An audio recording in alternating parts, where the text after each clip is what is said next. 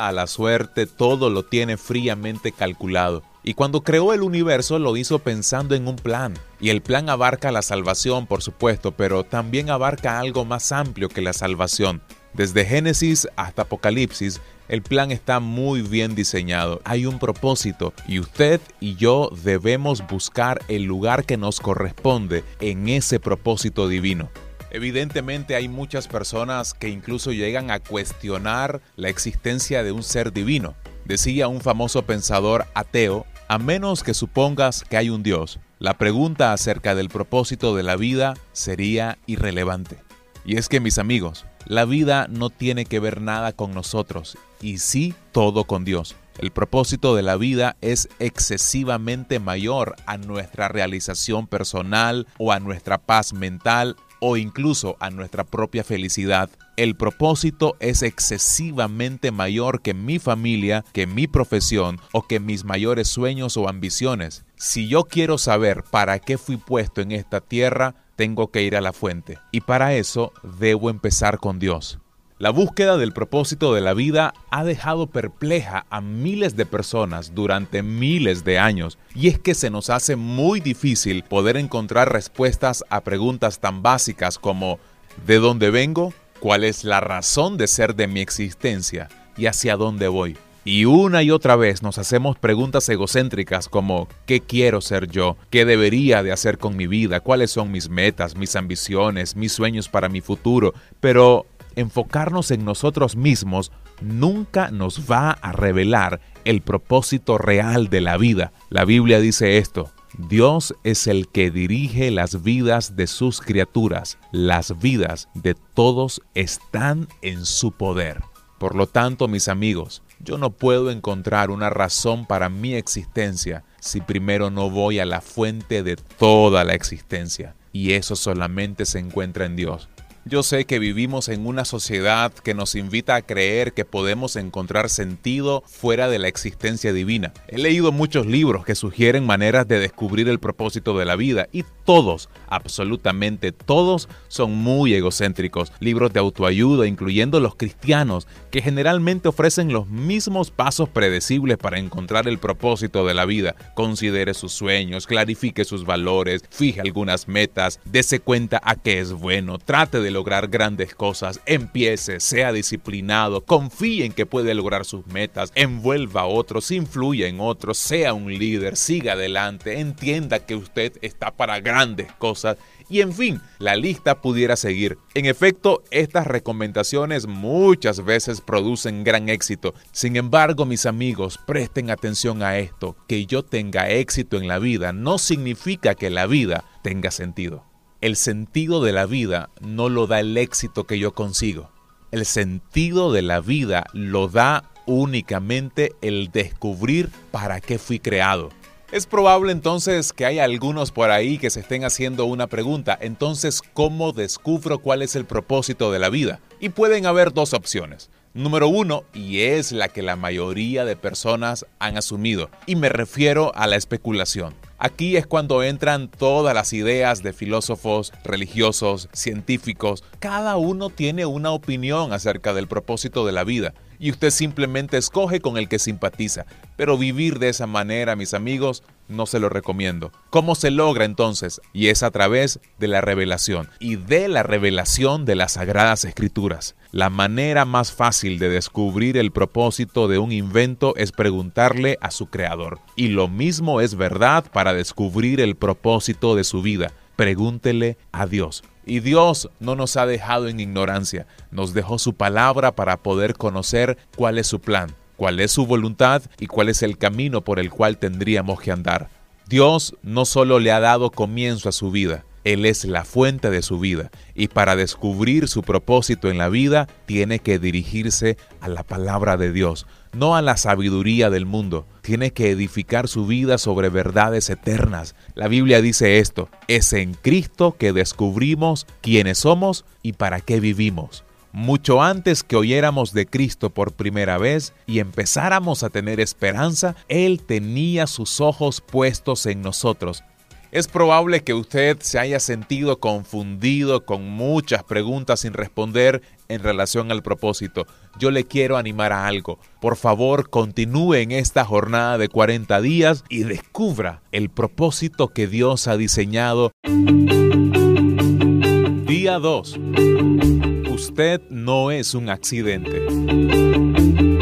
Dice la Biblia en el libro de Isaías capítulo 44 versículo 2, Yo soy el creador de ustedes, estaban bajo mi cuidado aún antes de que nacieran.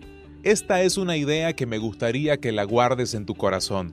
No eres un accidente y tu nacimiento, por lo tanto, no fue un error. Tu vida no es una casualidad de la naturaleza. Por favor, piensa muy bien en esto. Puede que tus padres no te hayan planeado, pero Dios sí lo hizo. Él jamás se sorprendió de tu nacimiento. De hecho, ya te esperaba. Mucho antes de que fueras concebido por tus padres, fuiste concebido en la mente de Dios. Él fue el primero que pensó en vos no es por el destino, por la casualidad, por la suerte o por la coincidencia que estás respirando en este momento. Si estás vivo es porque Dios quiso crearte. La Biblia dice, el Señor cumplirá su propósito para mí. La vida muchas veces nos pone en una situación de pensar que realmente jamás debimos haber nacido. A veces las heridas del pasado, las preocupaciones del futuro, las preguntas sin respuestas nos hacen creer de que nuestra vida no tiene sentido. Pero por favor mediten esto, Dios nunca hace nada accidentalmente y Él nunca comete errores. Cada planta y cada animal fueron planeados por Dios y cada persona fue diseñada con un propósito en mente. El motivo de Dios al crearte fue su amor. La Biblia dice esto y por favor presta mucha atención. Mucho antes de que Él pusiera las fundaciones de la tierra, Él nos tenía en mente. Él había decidido que nosotros seríamos el enfoque de su amor. Esa es una gran verdad. Dios estaba pensando en tu vida aún antes de que creara el mismo mundo. De hecho, por eso fue que lo creó. Dios diseñó el medio ambiente de este planeta para que pudiéramos vivir en él. Somos el enfoque de su amor y lo más valioso de toda su creación. Estoy convencido que hay personas que se hacen preguntas como estas. ¿Por qué hizo Dios todo esto? ¿Por qué se tomó la molestia de pasar por todos los problemas de crear un universo para nosotros? Y la respuesta es muy sencilla, mi amigo, porque Él es un Dios de amor. Esta clase de amor es difícil de explicar o de sondear, pero es fundamentalmente confiable. Fuiste creado como un objeto especial del amor de Dios. Dios te creó para amarte. Esta es una verdad sobre la que puedes construir toda tu vida.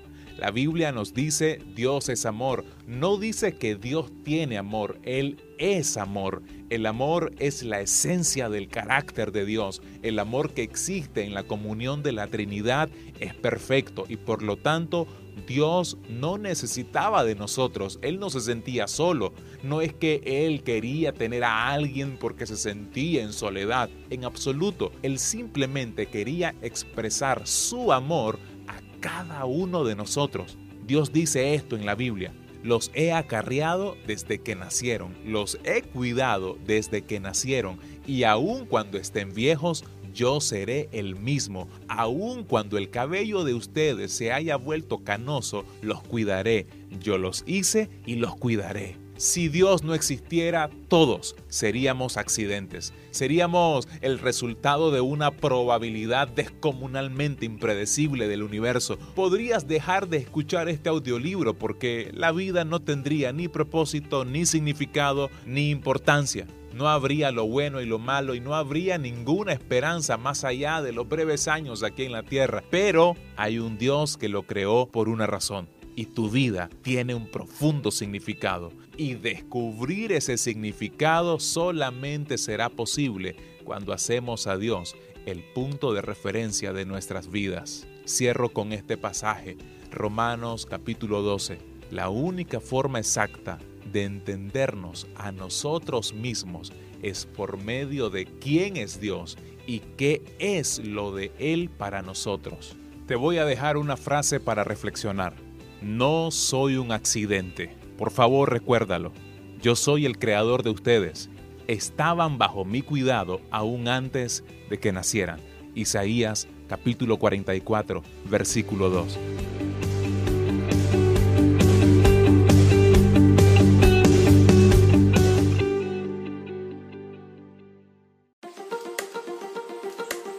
Día 3. ¿Qué está conduciendo tu vida? Eclesiastés capítulo 4 verso 4 dice, He observado que lo que conduce a muchos a lograr el éxito es la fuerza impulsadora de la envidia y los celos. Mis estimados amigos y amigas, la vida de cada uno de nosotros es conducida por algo. Puede que en este momento lo esté conduciendo un problema, una presión o una fecha tope para hacer algún tipo de pago. Puede que lo esté conduciendo una memoria dolorosa, un miedo espantador o una creencia inconsciente. Hay cientos de circunstancias, valores y emociones que pueden conducir nuestra vida y yo le quiero compartir cinco de las fuerzas más comunes que conducen nuestras vidas. La primera fuerza que le quiero compartir es la culpa. Hay gente que se pasa toda su vida huyendo de sus remordimientos y escondiendo su vergüenza. Las personas conducidas por la culpabilidad son manipuladas por sus memorias, permiten que su pasado controle su futuro y muy a menudo inconscientemente se castigan a sí mismas al sabotear su propio éxito. Yo quiero pedirle que recuerde esto. Todos somos producto de nuestro pasado, pero no tenemos que ser sus prisioneros. El propósito de Dios no es limitado por nuestro pasado. Dios se especializa en darle a las personas un nuevo comienzo. La segunda fuerza que muchas veces conduce nuestras vidas es el resentimiento y el enojo. Son las personas que se aferran a sus heridas y nunca logran superarlas. En lugar de librarse del dolor a través del perdón, repiten una y otra vez los mismos patrones.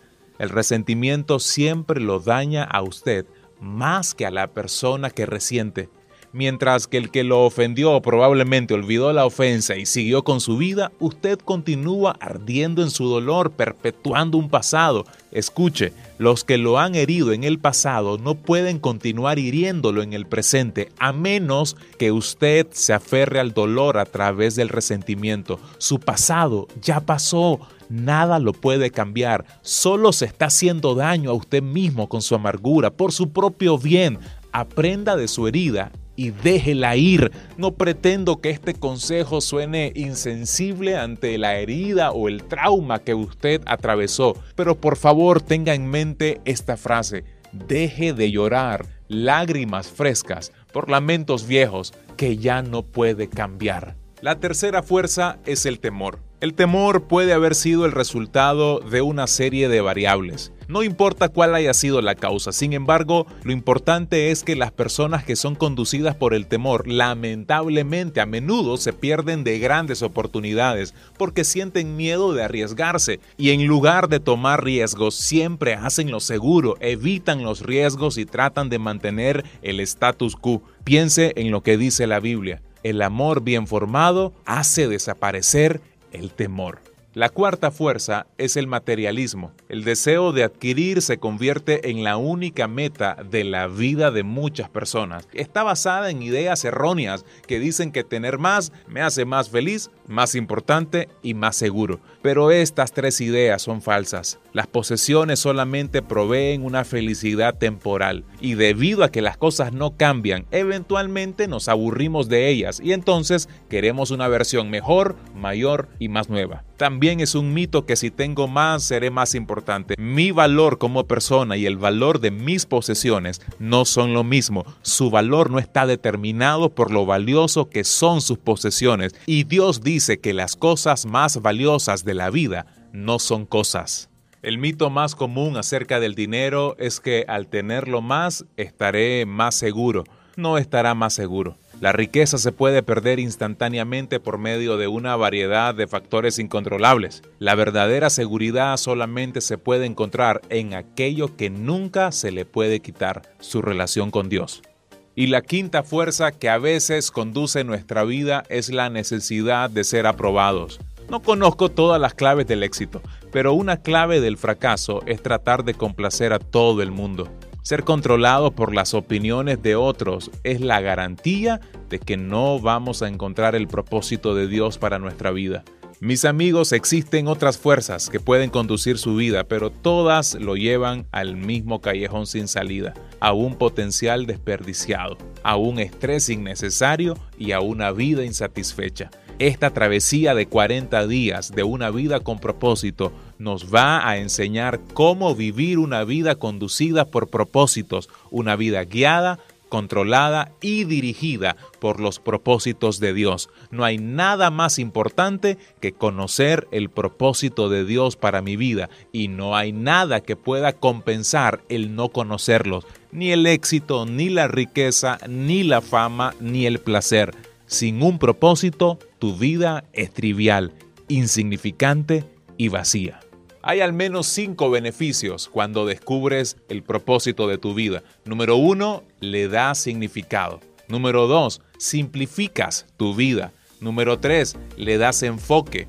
Número 4, le das motivación. Y número 5, la preparas para la eternidad. Cuando entiendes tu propósito, vas a lograr entender eternidad. El uso más sabio del tiempo es edificar un legado eterno. No fue puesto en esta tierra para ser recordado, mi estimado amigo. Fuiste puesto aquí para prepararte para la eternidad. Un día estarás frente a Dios y Él hará una auditoría a tu vida, un examen final, antes de que entres a la eternidad. La Biblia dice, cada uno de nosotros comparecerá personalmente ante el tribunal de Dios. Sí, cada uno de nosotros tendrá que dar cuentas personalmente a Dios. Dichosamente, Dios quiere que pases ese examen. El deseo de Él es que logres pasar tu eternidad con Él.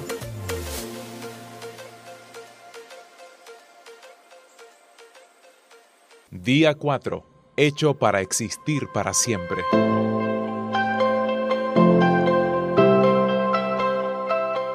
El famoso presidente de Estados Unidos, Abraham Lincoln, dijo en una oportunidad, ciertamente Dios no hubiera creado a un ser como el hombre solo para que existiera un día. No, el hombre fue creado para la inmortalidad.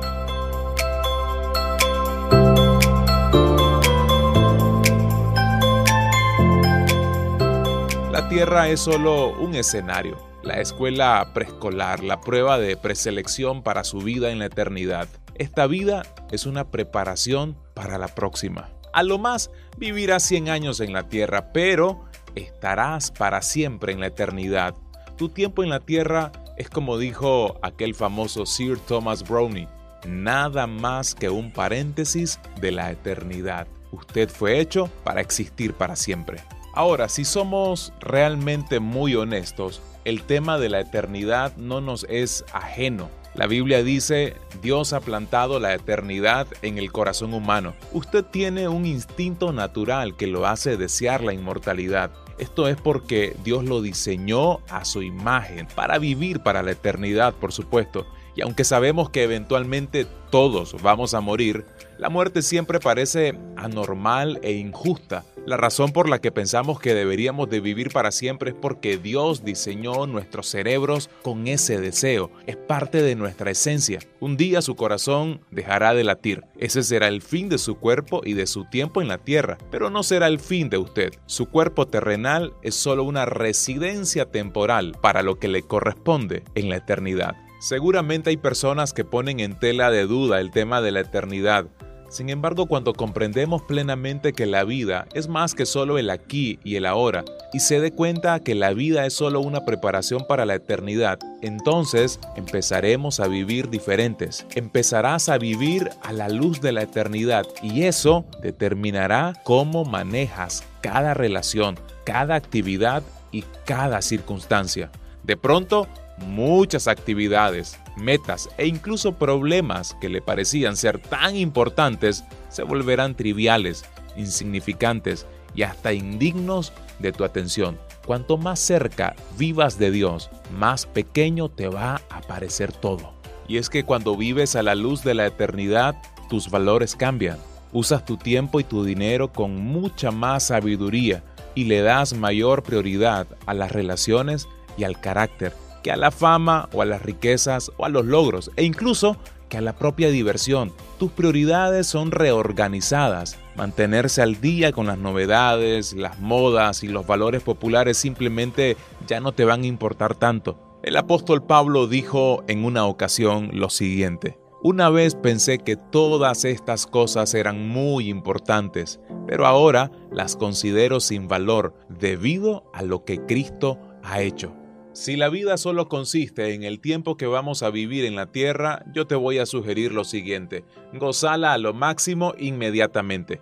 Podrías olvidarte de ser bueno y ético y no tendrías que preocuparte de ninguna de las consecuencias de tus acciones. Podrías dedicarte a ser totalmente egoísta porque tus acciones no tendrían ninguna repercusión a largo plazo. Pero, seamos honestos, y esto es lo que hace toda la diferencia. Cuando mueras, no vas a dejar de existir. Piensa muy bien en esto. La muerte no es tu terminación, sino que es una transición a la eternidad y por lo tanto hay consecuencias eternas de todo lo que se hace aquí en la tierra. Recuerda esto, cada acto de nuestras vidas toca una cuerda que vibrará en la eternidad. Quizás habrá alguien que se estará haciendo esta pregunta, ¿por qué tendría que conocer el propósito de Dios para mi vida si después de todo lo importante es la eternidad? La respuesta es muy sencilla. El propósito de Dios comienza en nuestra vida acá en la tierra, pero no acaba aquí. Recuerda, el plan divino consiste en mucho más que las pocas décadas que pasaremos en este planeta. Dios te ofrece una oportunidad más allá de tu vida. La Biblia dice lo siguiente, los planes de Dios duran para siempre y sus propósitos permanecen eternamente. ¿Por qué tendrías que conocer el propósito de Dios para tu vida? Porque comienza aquí en la tierra y trasciende más allá de nuestra existencia en este planeta. Comparado con la eternidad, nuestro tiempo en la tierra es solo un abrir y cerrar de ojos, pero sus consecuencias durarán para siempre. Las acciones de esta vida son el destino de la próxima y por lo tanto deberíamos de estar dándonos cuenta de que cada momento que pasamos en estos cuerpos terrenales es tiempo que pasamos alejados de nuestro hogar eterno en el cielo con Cristo Jesús. Hace años un refrán popular animaba a la gente a vivir cada día como si fuera el primer día del resto de tu vida. Pienso que sería más sabio vivir cada día como si fuera el último día de su vida. El famoso comentarista bíblico Matthew Henry llegó a decir esto, el objetivo de cada día debería de ser prepararnos para nuestro día final.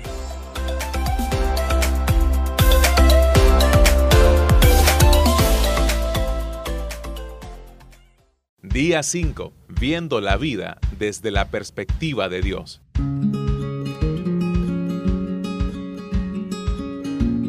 No vemos las cosas como son, las vemos como somos. Y es que la manera en que ve su vida, usted moldea esa vida. Cómo define la vida determina su destino. Su perspectiva influirá en cómo invierte su tiempo, cómo gasta su dinero o usa sus talentos e incluso el cómo valora sus relaciones. He descubierto que una de las mejores maneras para entender a alguien es preguntándole qué es la vida. Y vas a descubrir que hay tantas respuestas diferentes a esa pregunta como hay tantas personas.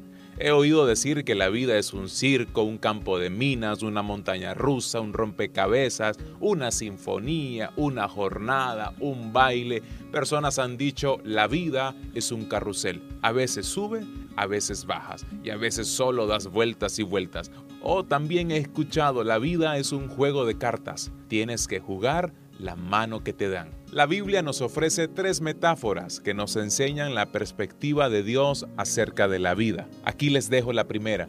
La vida en la tierra es una prueba. Esta metáfora de la vida se puede ver en las historias dispersadas a lo largo de la Biblia. Dios continuamente prueba el carácter, la fe, la obediencia, el amor, la integridad y la lealtad de las personas. Palabras como tribulaciones, tentaciones, refinamiento o pruebas ocurren más de 200 veces en la Biblia. El carácter es tanto desarrollado como revelado mediante las pruebas y la vida entera es una prueba, mi amigo y mi amiga. Usted siempre siendo probado. Dios observa constantemente cómo responde a las personas, a los problemas, al éxito, al conflicto, a las enfermedades, a las desilusiones y aún al clima. E incluso Él observa hasta las acciones más comunes como cuando le abre la puerta a otros, cuando recoge un pedazo de basura o cuando es cortés con el empleado de la tienda con una mesera en un restaurante. No sabemos cuáles son todas las pruebas que Dios le dará, pero podemos pronosticar algunas de ellas basados en la Biblia. Será probado por cambios drásticos, por promesas incumplidas, por problemas imposibles, por oraciones no contestadas, por crítica inmerecida e incluso por tragedias sin sentido. En mi propia vida he notado que Dios prueba mi fe a través de problemas, prueba mi esperanza a través de cómo manejo mis posesiones y prueba mi amor a través de las personas. Una prueba muy importante es cómo usted va a actuar cuando no puede sentir la presencia de Dios en su vida. El cómo usted va a reaccionar en momentos como esos va a definir qué es la vida. Cuando entiende que la vida es una prueba, entonces se da cuenta que nada es insignificante en su vida. Hasta el menor incidente tiene importancia para el desarrollo de su carácter. Algunas pruebas parecen abrumadoras, mientras que otras ni siquiera las nota, pero todas tienen repercusiones en la eternidad. La segunda metáfora acerca de la vida es que es un encargo. Nuestro tiempo en la tierra y nuestra energía, inteligencia, oportunidades, relaciones y recursos son todos dones de Dios que Él ha confiado a nuestro cuidado y administración. En realidad, nunca somos dueños de nada durante nuestra breve estadía en esta tierra. Dios solo nos presta la tierra mientras estamos aquí. Por lo tanto, mi estimado amigo y amiga, un trabajo que usted y yo tenemos en esta vida es aprender a administrar todo aquello que se nos ha dado. Recursos, talentos, tiempo y hasta nuestra propia familia. Al final de su vida en la tierra será evaluado y recompensado de acuerdo a qué tan bien manejó lo que Dios le encargó. Esto significa que todas sus acciones, aun los simples quehaceres, tienen repercusiones eternas. Si usted trata todo como un encargo, Dios promete tres recompensas en la eternidad. Primero, se le dará la afirmación de Dios. Él le dirá, buen trabajo. Después, recibirá una promoción y se le dará mayor responsabilidad en la eternidad. Te pondré a cargo de muchas cosas, le dirá el Señor. Y por último, será honrado con una celebración. Ven y comparte la felicidad de tu Señor. Serán las palabras que usted va a escuchar. La mayoría de la gente falla en darse cuenta que el dinero es tanto una prueba como un encargo de Dios. Dios usa las finanzas para enseñarnos a confiar en Él y para muchas personas el dinero es la mayor prueba de todas. Dios observa detenidamente cómo usamos el dinero para probar qué tan dignos de confianza somos. Así que recuerde esto, la vida es una prueba y un encargo, y cuanto más le da el Señor, más responsable espera que usted sea.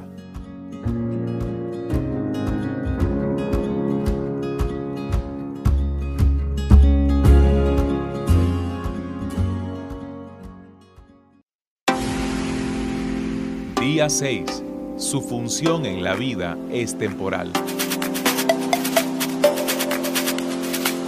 Dice el Salmos 39, Señor, recuérdame qué breve que será mi tiempo en la tierra, recuérdame que mis días están contados y que mi vida es huidiza. En el Salmo 119 lo dice de esta forma, estoy aquí en la tierra solo un rato. La Biblia está llena de metáforas que enseñan qué breve, qué temporal y qué transitoria es la naturaleza de la vida aquí en la tierra. La describe a veces como una neblina, como un corredor veloz, como un aliento e incluso hasta como el humo. La Biblia dice literalmente, porque apenas nacimos ayer, nuestros días en la tierra son tan efímeros como una sombra.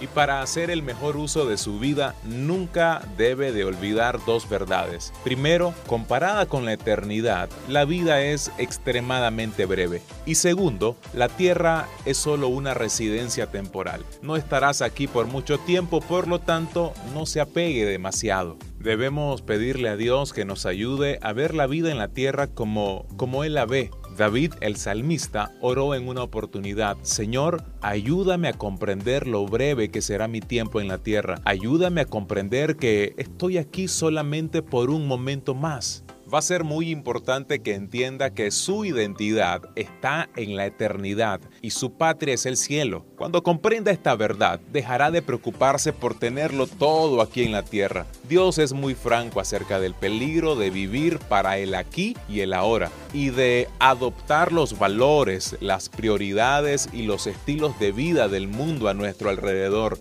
Desdichadamente muchos cristianos no han entendido de qué trata la vida han concluido tontamente que porque viven en la tierra, esta es su hogar y no lo es. La Biblia es clara, amigos, este mundo no es el hogar de ustedes. Por lo tanto, no se pongan muy cómodos en él. No indulten su ego a costa de sus almas. Dios nos advierte que no nos apeguemos demasiado a lo que está a nuestro alrededor, porque es temporal. Se nos dice, aquellos que están en contacto frecuente con las cosas del mundo deberían de hacer buen uso de ellas, sin apegárseles, porque este mundo y todo lo que contiene pasará.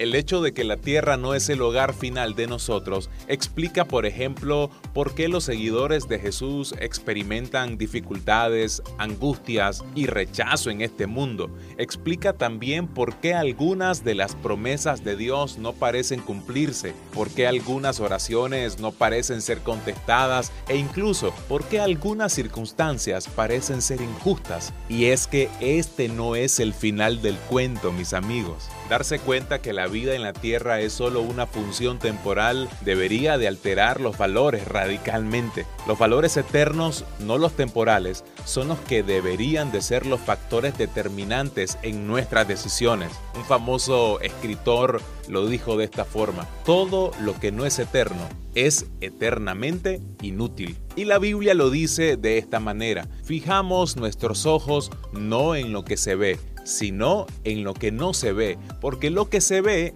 es temporal, pero lo que no se ve es eterno.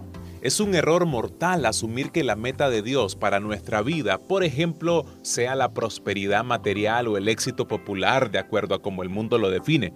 No, mis amigos, la vida abundante no tiene nada que ver con la abundancia material y ser fiel a Dios no garantiza el éxito en una profesión o incluso en el ministerio. Nunca se enfoque en las coronas temporales. Se lo vuelvo a repetir, nunca se enfoque en las coronas temporales. Pablo fue fiel, sin embargo, acabó en prisión. Juan el Bautista fue fiel, pero fue decapitado.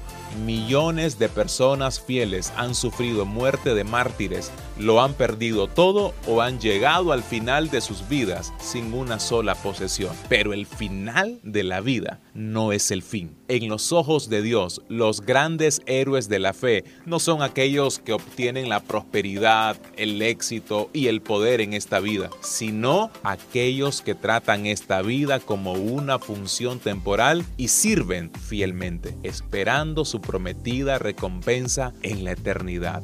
Así que cuando la vida se ponga difícil, cuando seas abrumado por la duda o cuando se te pregunte si vivir para Cristo vale la pena, recuerda que todavía no has llegado a casa. Cuando mueras, no dejarás tu casa, irás a tu verdadera casa.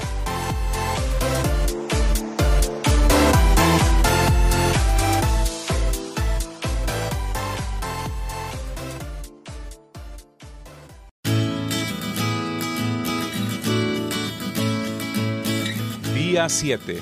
La razón de todo.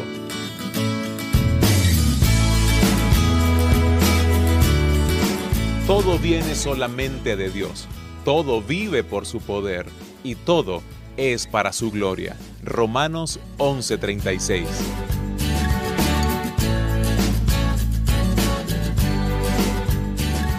Todo es para Él. La meta última del universo es exhibir la gloria de Dios. Es la razón por la que todo existe, incluyéndote.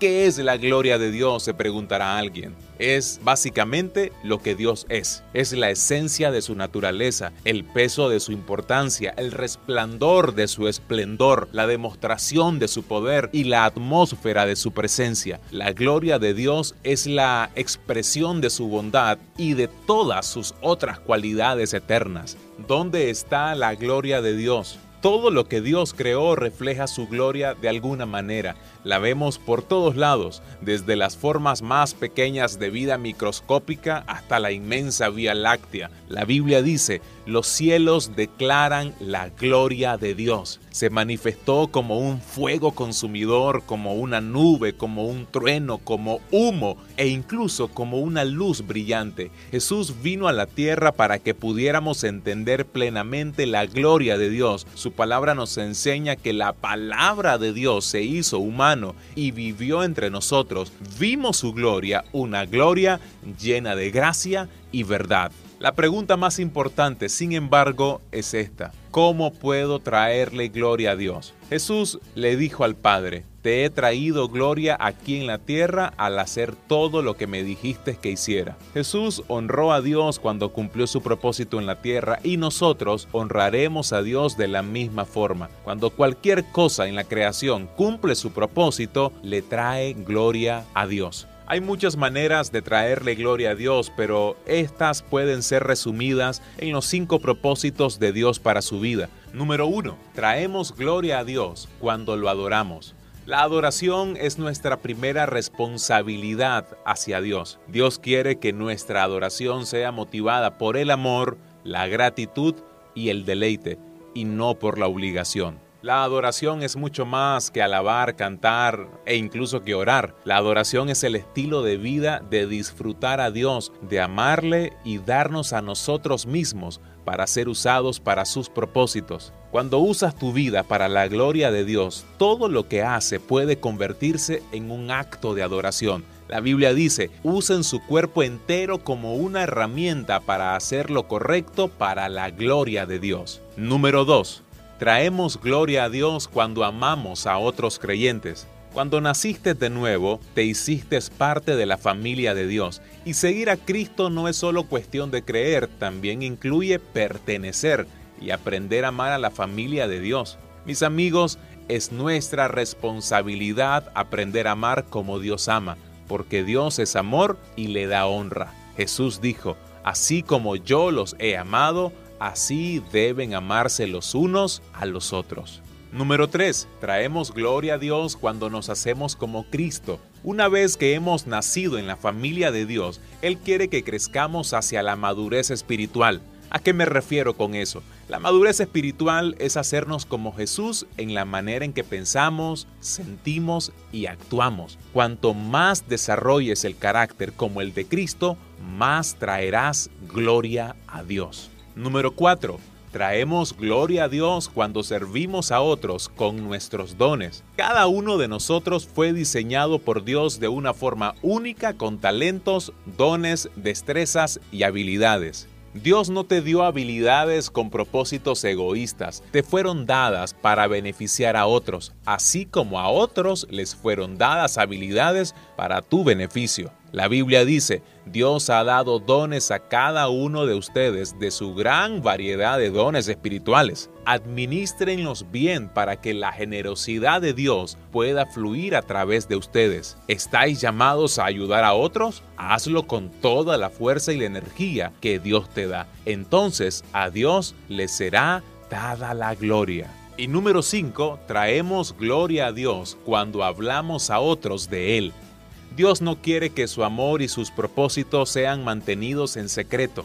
Una vez que conocemos la verdad, la expectación de Él es que la compartamos con otros. Yo estoy convencido que en este momento Dios te está invitando para vivir para su gloria y llevar a cabo los propósitos por los cuales Él te hizo. La verdadera vida, mis estimados amigos y amigas, comienza cuando se entrega completamente a Jesucristo. Si no estás seguro de que lo has hecho, todo lo que necesitas hacer es recibir y creer. ¿Vas a aceptar esta oferta? Primero lo único que tienes que hacer es creer. Creer que Dios te ama y que te hizo para sus propósitos. Y segundo, tienes que recibirlo. Recibí a Jesús en tu vida como tu Señor y como tu Salvador. La Biblia dice, el que acepta y confía en el Hijo, entra a toda la vida completa y eterna donde quiera que sea que estés escuchando esto, yo te invito para que inclines tu cabeza y que con tus ojos cerrados puedas susurrar esta oración. Jesús, creo en ti, perdona mis pecados, te recibo como mi Señor y mi Salvador. Amén.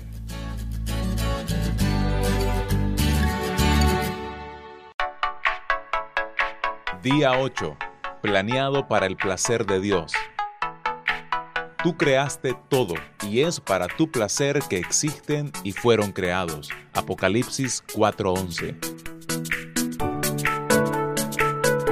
Traerle deleite a Dios, vivir para su placer, es el primer propósito de nuestra vida. Cuando entendemos totalmente esta verdad, nunca jamás tendremos el problema de sentirnos insignificantes. Este principio prueba lo valioso que somos. Si es así de importante para Dios y Él lo considera lo suficientemente valioso para que esté con Él por la eternidad, ¿qué mayor importancia podría tener usted?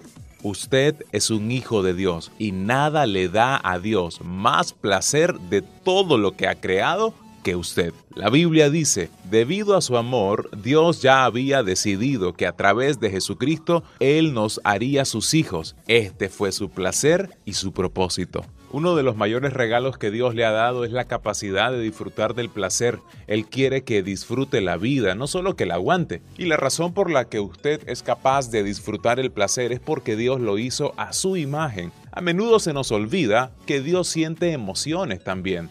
La Biblia nos dice que Dios se entristece, se pone celoso y se enoja, siente compasión, piedad, tristeza y simpatía, así como también felicidad, regocijo y satisfacción. Dios ama, se deleita, le da placer, se regocija, disfruta e incluso se ríe. Darle placer a Dios es llamado en la Biblia adoración. Las escrituras nos enseñan lo siguiente, el Señor se complace solo en aquellos que lo adoran y confían en su amor. Ahora, dependiendo de su pasado religioso, puede que necesite expandir un poco su entendimiento acerca de la adoración, Puede que pienses que se trata de un culto de iglesia en el que se canta, se ora y se escucha un sermón, o puede que pienses que se trata de ceremonias, candelas y recibir comunión, o puede incluso que pienses que se trata de sanidades, milagros y experiencias un poco místicas. La adoración, aunque puede incluir alguno de esos elementos, en realidad es mucho más.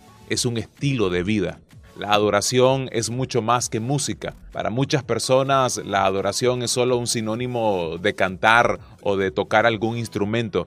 Cada parte de un servicio de una iglesia es un acto de adoración. Cuando se ora, cuando se leen las escrituras, cuando se canta, cuando hay una confesión, cuando hay silencio, cuando se está quieto, cuando se escucha el sermón, cuando se toma notas, cuando das una ofrenda, cuando hay bautismo, cuando hay santa cena. Cada una de estas cosas expresa una manera distinta de adorar. En realidad, la adoración fue primero que la música. Si la adoración fuera solo música, entonces todos los que no son músicos jamás podrían adorar. La adoración es mucho más que música, mis estimados.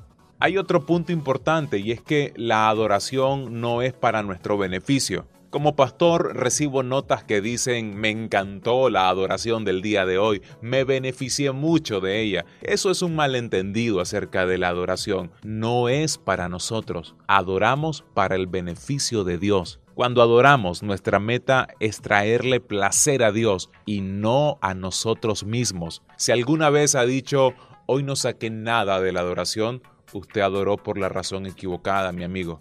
La adoración no es para usted, es para Dios. Claro, la mayoría de los cultos de adoración también incluyen elementos de compañerismo, edificación, evangelismo y otras cosas. Y sí hay beneficios, por supuesto, durante la adoración, pero no adoramos para complacernos a nosotros mismos. Nuestro motivo es traerle gloria y placer a nuestro Creador. Y por último, es importante pensar en esto.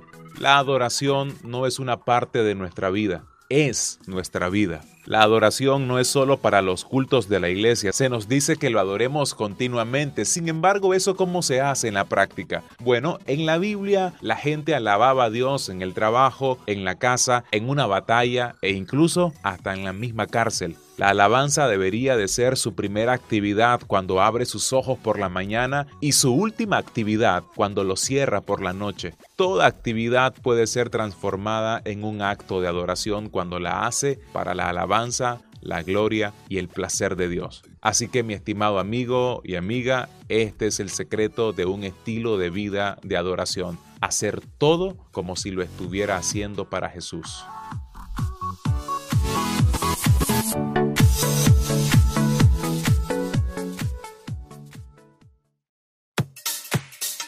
Día 9. ¿Qué es lo que hace que Dios sonría?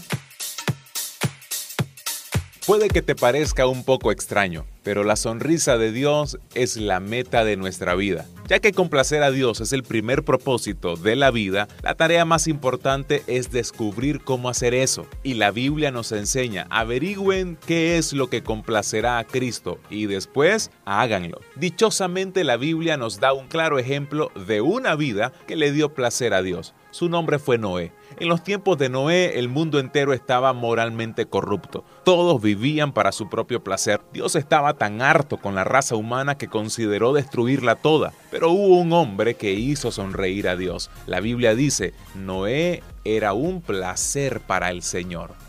Evidentemente algunos estarán preguntando, ¿y eso cómo se logra? Bueno, número uno, Dios sonríe cuando lo amamos supremamente. Noé amó a Dios más que nada en el mundo, aun cuando nadie lo hacía. La Biblia nos dice que durante toda su vida Noé consistentemente siguió la voluntad de Dios y disfrutó de una relación íntima con Dios. Dios te hizo para amarte y Él anhela que usted lo ame. Hay otra manera en la que le podemos sacar una sonrisa a Dios, y es confiando completamente en Él. La segunda razón por la que Noé complació al Señor fue porque Él confió en Él, aun cuando no tenía sentido. La Biblia dice que por fe Noé construyó un arca sobre tierra seca. Él fue advertido de algo que no podía ver y tomó acción basado en lo que se le dijo. Como resultado, Noé se hizo íntimo con Dios. Imagínese esta escena. Un día Dios viene a Noé y le dice, estoy decepcionado con la humanidad. En el mundo entero nadie excepto tú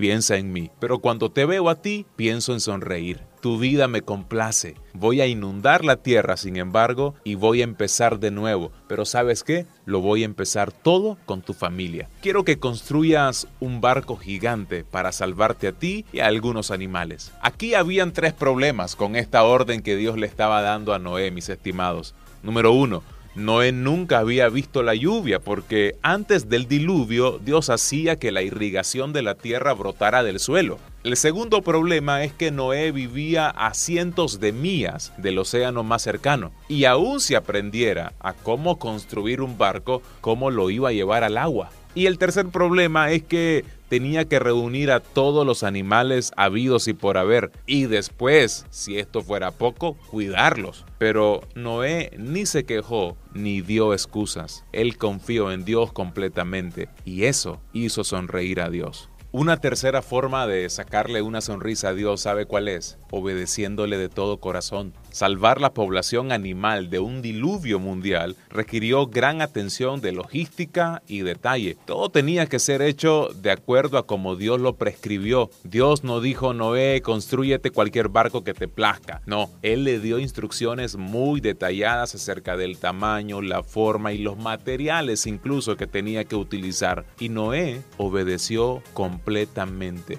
No ignoró ninguna instrucción. Y es exactamente lo que usted y yo debemos aprender a hacer. No ignorar ninguna instrucción que Dios nos ha dado en el pasado, en el presente y las que nos continuará dando en el futuro. También le saca una sonrisa a Dios cuando lo alabamos y le damos gracias continuamente. Pocas cosas se sienten mejor que recibir la alabanza y la apreciación que vienen de lo más profundo del corazón de alguien. Y a Dios también le gusta. A Él le hace sonreír cuando le expresamos nuestra adoración y nuestra gratitud. Y por último, mis estimados, también Dios sonríe cuando usamos nuestras habilidades. Después del diluvio, Dios le dio a Noé estas simples instrucciones. Den fruto y aumenten en número y llenen la tierra. Todo lo que vive y se mueve será alimentado para ti. Así como te di las plantas verdes, ahora te lo doy todo. Puede que sientas que el único momento en que Dios está complacido con vos es cuando estás haciendo actividades espirituales como leer la Biblia, asistir a la iglesia, orar o compartir tu fe. Y puede que pienses que Dios está desinteresado en las otras partes de tu vida. La realidad, sin embargo, es que Dios se deleita al observarte en cada detalle de tu vida, ya sea que estés trabajando, jugando, descansando e incluso hasta comiendo A Él no se le escapa ninguno de tus movimientos. La Biblia nos dice, los pasos del devoto son dirigidos por el Señor y Él se deleita en cada detalle de sus vidas. Concluyo con esta pregunta. ¿En lo más profundo de tu corazón se encuentra el deseo de complacer a Dios? Dios está buscando personas como Noé, personas dispuestas a vivir para el placer de Dios. No hay nada que Dios no haga por la persona totalmente concentrada en esta meta.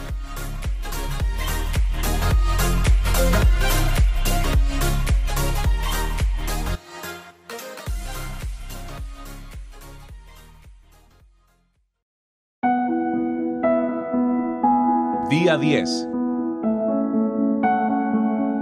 El corazón de la adoración.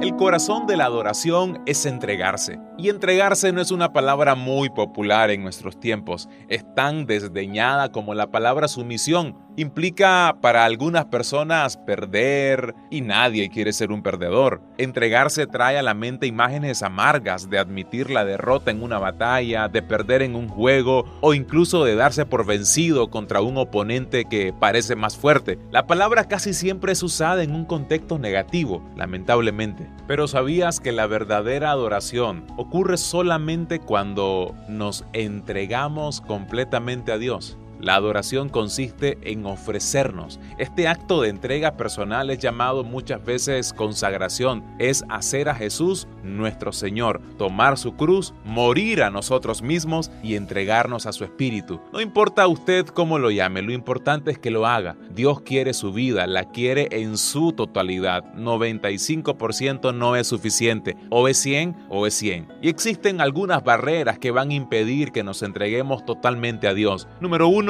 el temor. Número dos, el orgullo. Y número tres, la confusión. Esto es porque no nos damos cuenta de cuánto Dios nos ama, queremos controlar nuestras vidas y malinterpretamos lo que significa entregarse. La confianza es un ingrediente esencial al momento de entregarnos. No te vas a entregar a Dios a menos que confíes en Él, pero no vas a poder confiar en Él a menos que lo conozcas mejor. Y el temor muchas veces nos va a detener para entregarnos. La Biblia nos enseña, sin embargo, que el perfecto amor echa fuera el temor. ¿Saben qué significa eso? Que cuanto más comprendas cuánto Dios te ama, más fácil será entregarte a Él.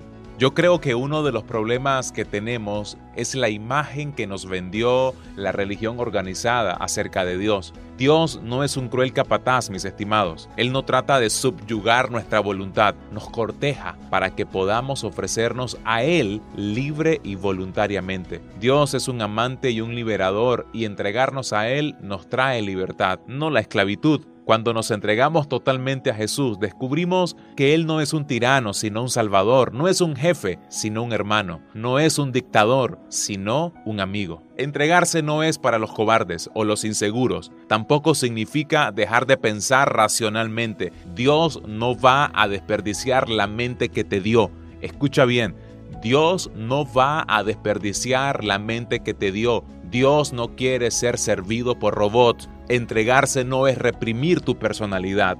Dios quiere usar tu única personalidad. En lugar de ser disminuida, entregarse la expande a esa personalidad.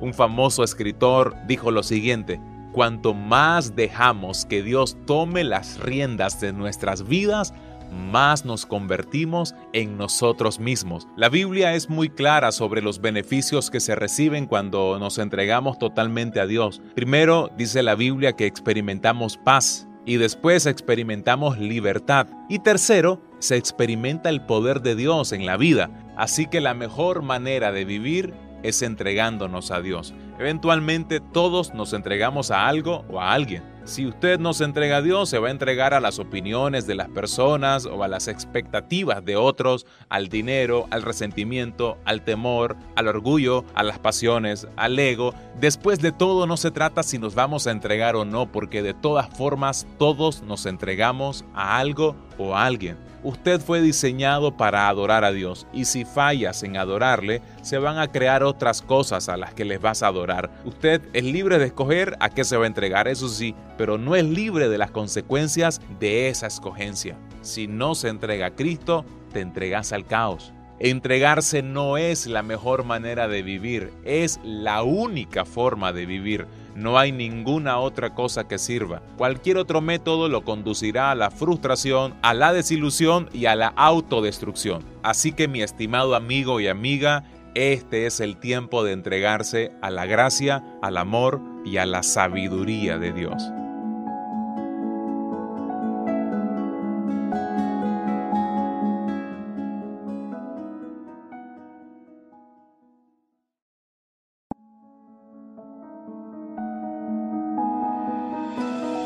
Día 11. Haciéndome un mejor amigo de Dios.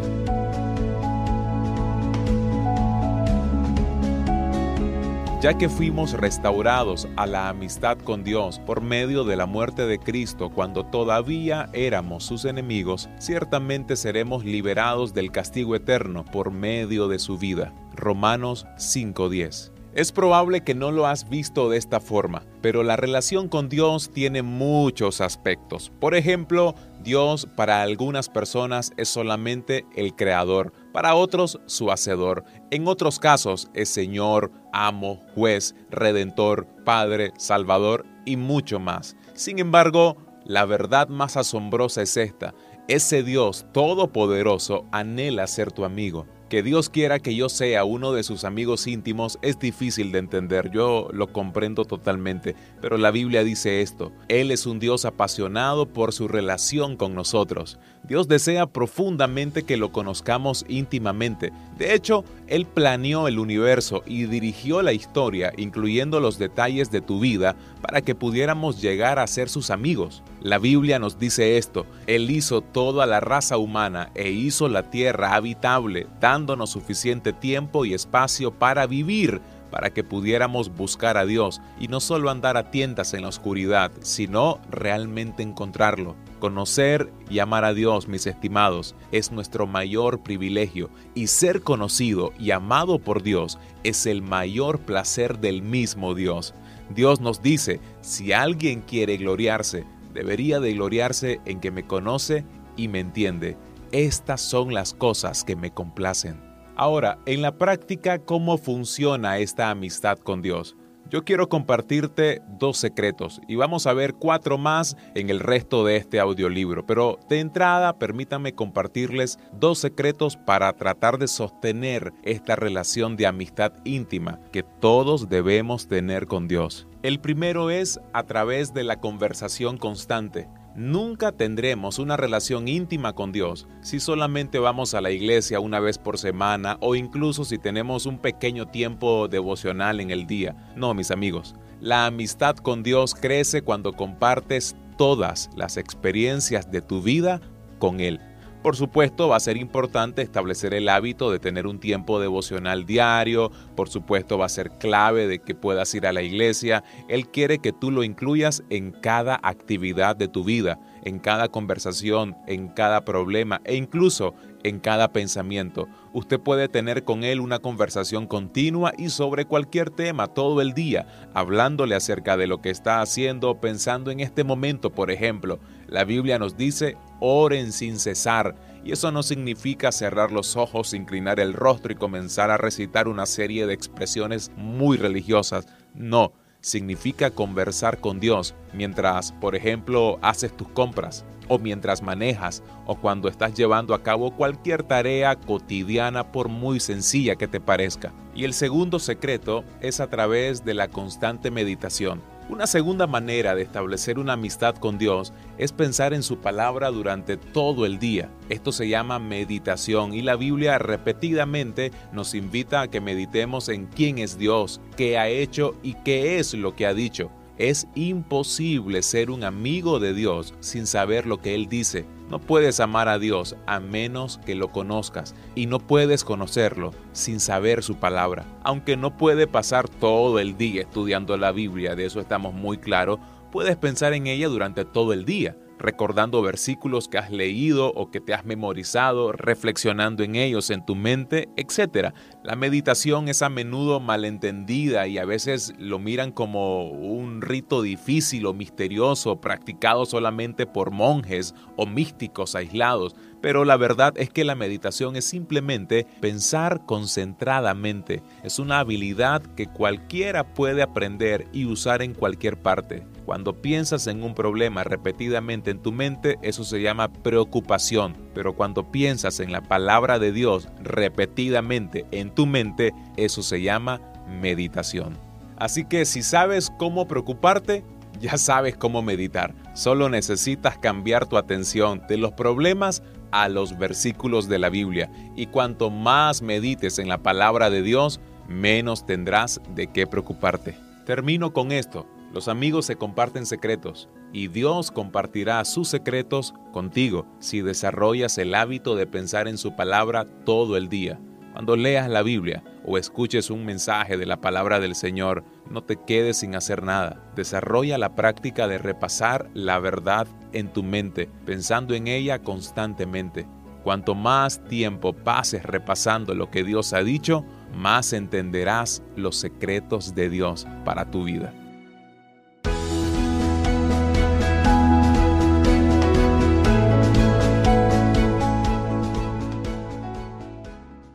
Usted es el que escoge qué tan íntimo será con Dios. Como cualquier otra amistad, usted tiene que esforzarse por desarrollar esa relación con Dios. No será por casualidad, requiere deseo, tiempo y energía. Si quiere tener una conexión más íntima y profunda con Dios, tiene que aprender a compartir sinceramente sus sentimientos con Él, confiar en Él cuando Él le pida que haga algo, aprender a interesarse en lo que a Él le interesa y desear su amistad más que cualquier otra cosa. Por eso es que le quiero compartir algunos principios importantes para profundizar su relación con Dios. Número uno, sea sincero. El primer ladrillo que tiene que poner para edificar una relación más profunda con Dios es la sinceridad y la sinceridad completa acerca de sus faltas y de sus sentimientos. Dios no espera que usted sea perfecto, por favor no lo piense de esa manera, pero sí va a esperar que usted sea muy sincero. En la Biblia los amigos de Dios eran sinceros con sus sentimientos, muchas veces quejándose, dudando, acusando y arguyendo con su Creador. Dios, sin embargo, no parecía ponerse molesto por esta clase de franqueza. De hecho, Él la alentaba. Recuerde esto, la amistad genuina se edifica en la transparencia. Lo que puede parecer como osadía, Dios lo ve como autenticidad. Dios escucha las palabras apasionadas de sus amigos. Él se aburre de las frases piadosas, estereotipadas y predecibles. Para ser un amigo de Dios, tiene que ser sincero con Dios, compartiendo sus verdaderos sentimientos, no lo que piensa que debería de sentir o de decir. El segundo principio es que debo escoger obedecer a Dios en fe. Cada vez que confía en la sabiduría de Dios y hace lo que sea que le pide, aun cuando no lo entienda, usted va a profundizar en su amistad con Dios. Normalmente no pensamos que la obediencia sea una característica de la amistad. Eso está reservado para los padres o el jefe o para un oficial superior, pero no para un amigo. Al menos así siempre lo hemos visto. Sin embargo, Jesús lo dijo claro. La obediencia es una condición para ser íntimo con Dios. Él dijo, son mis amigos si hacen lo que les mando. Se los explico más claramente. En el capítulo anterior señalé que la palabra que Jesús usó cuando nos llamó amigos se refería a los amigos del rey en una corte real. Aunque estos amigos íntimos tenían privilegios especiales, estaban sin embargo sujetos al rey y tenían que obedecer sus órdenes. Somos amigos de Dios, pero no somos sus iguales. Él es nuestro amoroso líder y nosotros lo seguimos a Él. Ahora, obedecemos a Dios no por obligación o por temor o por compulsión, sino porque lo amamos y confiamos que Él sabe qué es lo mejor para nosotros. Así que la verdadera amistad no es pasiva. El amor es lo que nos motiva a obedecer inmediatamente. A menudo somos retados a hacer grandes cosas para Dios, cuando en realidad Dios se complace más cuando hacemos las cosas pequeñas en amorosa obediencia. Puede que otros no las noten, pero Dios las ve y las considera como actos de adoración. El tercer principio es que debemos escoger valorar lo que Dios valora. Esto es lo que los amigos hacen. Se interesan en lo que es importante para la otra persona. Cuanto más se haga amigo de Dios, más te van a interesar las cosas que a Él le interesan. Te vas a entristecer por lo que a Él le entristece y te vas a alegrar por las cosas que a Él le complacen. Para ser un amigo de Dios, por lo tanto, tiene que importarte todas las personas a tu alrededor, esas mismas que le importan a Dios. Y el cuarto principio que les quiero compartir es el siguiente. Tengo que desear la amistad con Dios más que cualquier otra cosa. Los salmos están llenos de ejemplos de este deseo. David deseaba apasionadamente conocer a Dios por encima de cualquier cosa y él llegó a usar palabras como deseo, anhelo, sed y hambre. La verdad es que usted es el que escoge qué tan íntimo será con Dios. Yo le puedo hablar acerca de David, acerca de Pablo, acerca de Elías, etc. Pero solamente usted va a definir qué tan profunda y qué tan grande será la relación que tenga con Dios.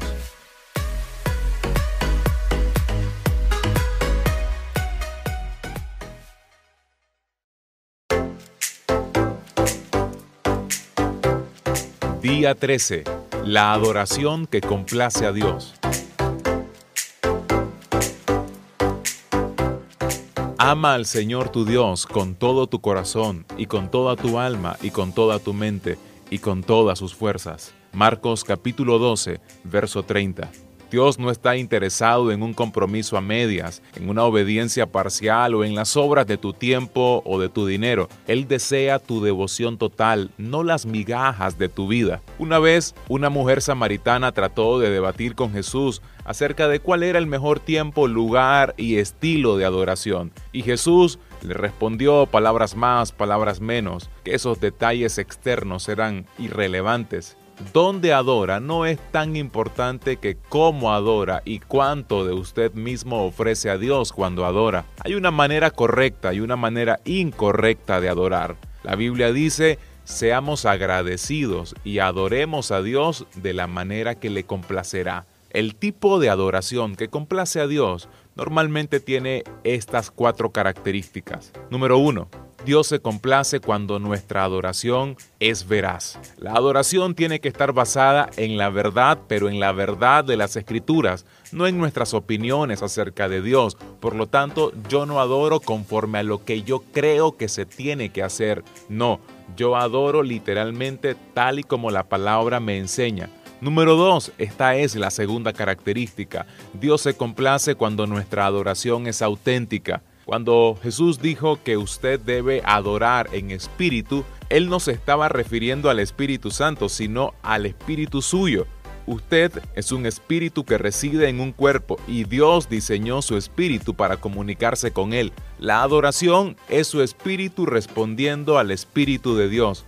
No es solo una cuestión de decir las palabras correctas, tiene que sentir lo que dice. La alabanza que no viene del corazón no es alabanza del todo, no tiene ningún valor y pudiera hasta convertirse en un insulto para Dios. La tercera característica es Dios se complace cuando nuestra adoración es consciente. El mandamiento de Jesús de ama a Dios con toda tu mente es repetido al menos cuatro veces en el Nuevo Testamento. A Dios no le complace que cantemos cantos sin pensarlo que oremos mecánicamente oraciones estereotipadas o que exclamemos indiscriminadamente, Gloria a Dios, solo porque no podemos pensar en otra cosa que decir en ese momento. No, mis estimados, no podemos caer en ese tipo de hábitos. Si adora sin utilizar su mente, su adoración es hueca tiene que usar su mente. Incluso términos bíblicos pueden convertirse en gastadas expresiones estereotipadas debido al uso excesivo y entonces dejamos de pensar en sus significados. Trate de alabar a Dios sin usar palabras como alabo,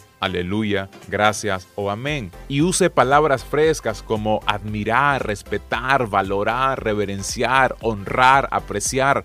También sea específico. Si alguien se le acercara repitiendo, te alabo, diez veces, probablemente usted pensaría, ¿y por qué me lo dice tantas veces? Usted preferiría seguramente recibir dos elogios específicos a recibir 20 vagas generalidades. Bueno, Dios es muy parecido. La cuarta característica es que Dios se complace cuando nuestra adoración es práctica. La Biblia dice, ofrezcan sus cuerpos como sacrificios vivos, santos y complacientes a Dios. Este es el acto espiritual de adoración de ustedes. Tal vez ha oído a alguien decir, no puedo ir esta noche a la reunión, pero estaré con ustedes en espíritu. ¿Qué significa eso? Nada. Mientras esté en la tierra, su espíritu solo puede estar donde esté su cuerpo. Si su cuerpo no está ahí, tampoco usted está ahí. Cuando adoramos, hemos de ofrecer nuestros cuerpos como sacrificios vivos. La adoración genuina tiene su costo. David sabía de esto y dijo, no ofreceré al Señor mi Dios sacrificios que no me cuesten nada. No puedes exaltar a Dios y exaltarte a ti mismo al mismo tiempo. No adora para ser visto por otros o para complacerse. Usted se quita deliberadamente el enfoque de usted mismo. La adoración pasiva es una contradicción de términos. Por lo tanto, mi estimado amigo y amiga, yo le invito para que reflexione en lo siguiente. ¿Qué complace más a Dios en este momento? ¿Mi adoración pública o mi adoración privada?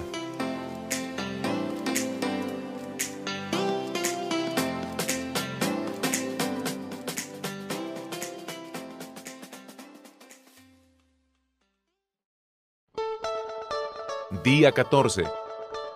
Cuando Dios parece distante. El Señor se ha ocultado de su pueblo, pero confío en Él y pongo mi esperanza en Él. Isaías 8:17.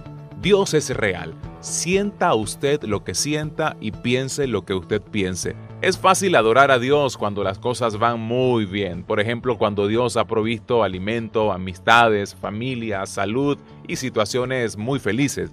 Pero cuando las circunstancias no son tan placenteras, ¿cómo hace para adorar a Dios? ¿Qué hace cuando Dios parece estar a un millón de millas de distancia? El nivel más profundo de adoración es alabar a Dios a pesar del dolor, darle gracias durante la prueba, confiar en Él cuando es tentado, entregarse a Él cuando está sufriendo y amarlo cuando parece más distante.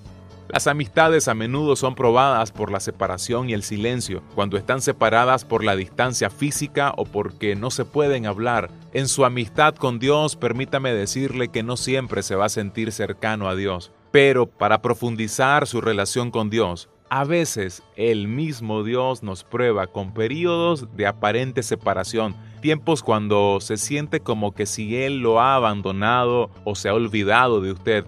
Por supuesto, Dios en realidad nunca nos abandona, simplemente nos hace creer, tenemos la percepción de que Él está lejos. La verdad es que cuando Dios parece distante, puede que sienta que Él está enojado con usted o que lo está disciplinando por algún pecado. De hecho, el pecado sí puede desconectarnos de la comunión íntima con Dios, pero muy a menudo este sentimiento de abandono o de separación de Dios no tiene nada que ver con el pecado. Es una prueba de fe, una que todos tenemos que enfrentar. ¿Va usted a continuar amando, confiando, obedeciendo y adorando a Dios aun cuando no perciba su presencia o tiene evidencia visible que está obrando en su vida?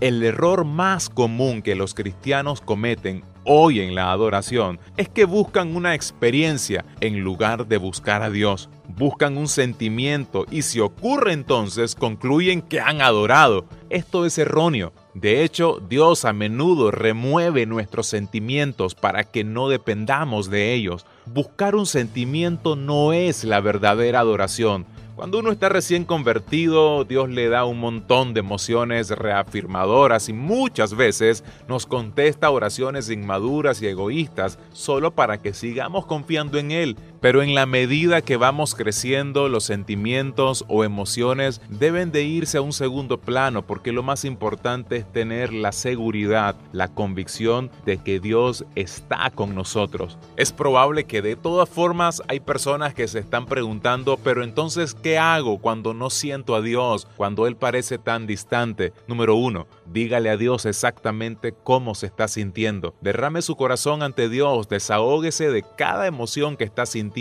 Número dos, concéntrese en quién es Dios, en su naturaleza que no cambia. No deje de asirse del carácter inmutable de Dios, es decir, no deje de abrazar quién es Dios. Recuerde que Él no cambia, Él no muta, Él jamás ha cambiado, es el mismo ayer, hoy y por los siglos. Cuando la vida de Job, por ejemplo, se derrumbó y Dios guardó silencio, aún así Él encontró razones por las que podía alabar a Dios porque Él era bueno y amoroso, Él era todopoderoso, Él notaba cada detalle de su vida, Él estaba en control de todo, aun cuando no parecía eso. Otra cosa que usted puede hacer en esos momentos, confíe que Dios cumplirá sus promesas. Durante tiempos de sequía espiritual tiene que depender pacientemente en las promesas de Dios, no en sus emociones y darse cuenta que Dios lo está llevando a un nivel más profundo de madurez. Y por último, mi estimado amigo y amiga, recuerde lo que Dios ya hizo por usted. Si Dios nunca hiciera nada más por usted, aún así Él se merecería su alabanza continua por el resto de su vida, debido a lo que Jesús hizo por usted en la cruz del Calvario. Para reflexionar, piense en esto. Dios es real. Sienta lo que sienta y piense lo que piense continúe adorándolo independientemente de cómo estén las cosas a su alrededor.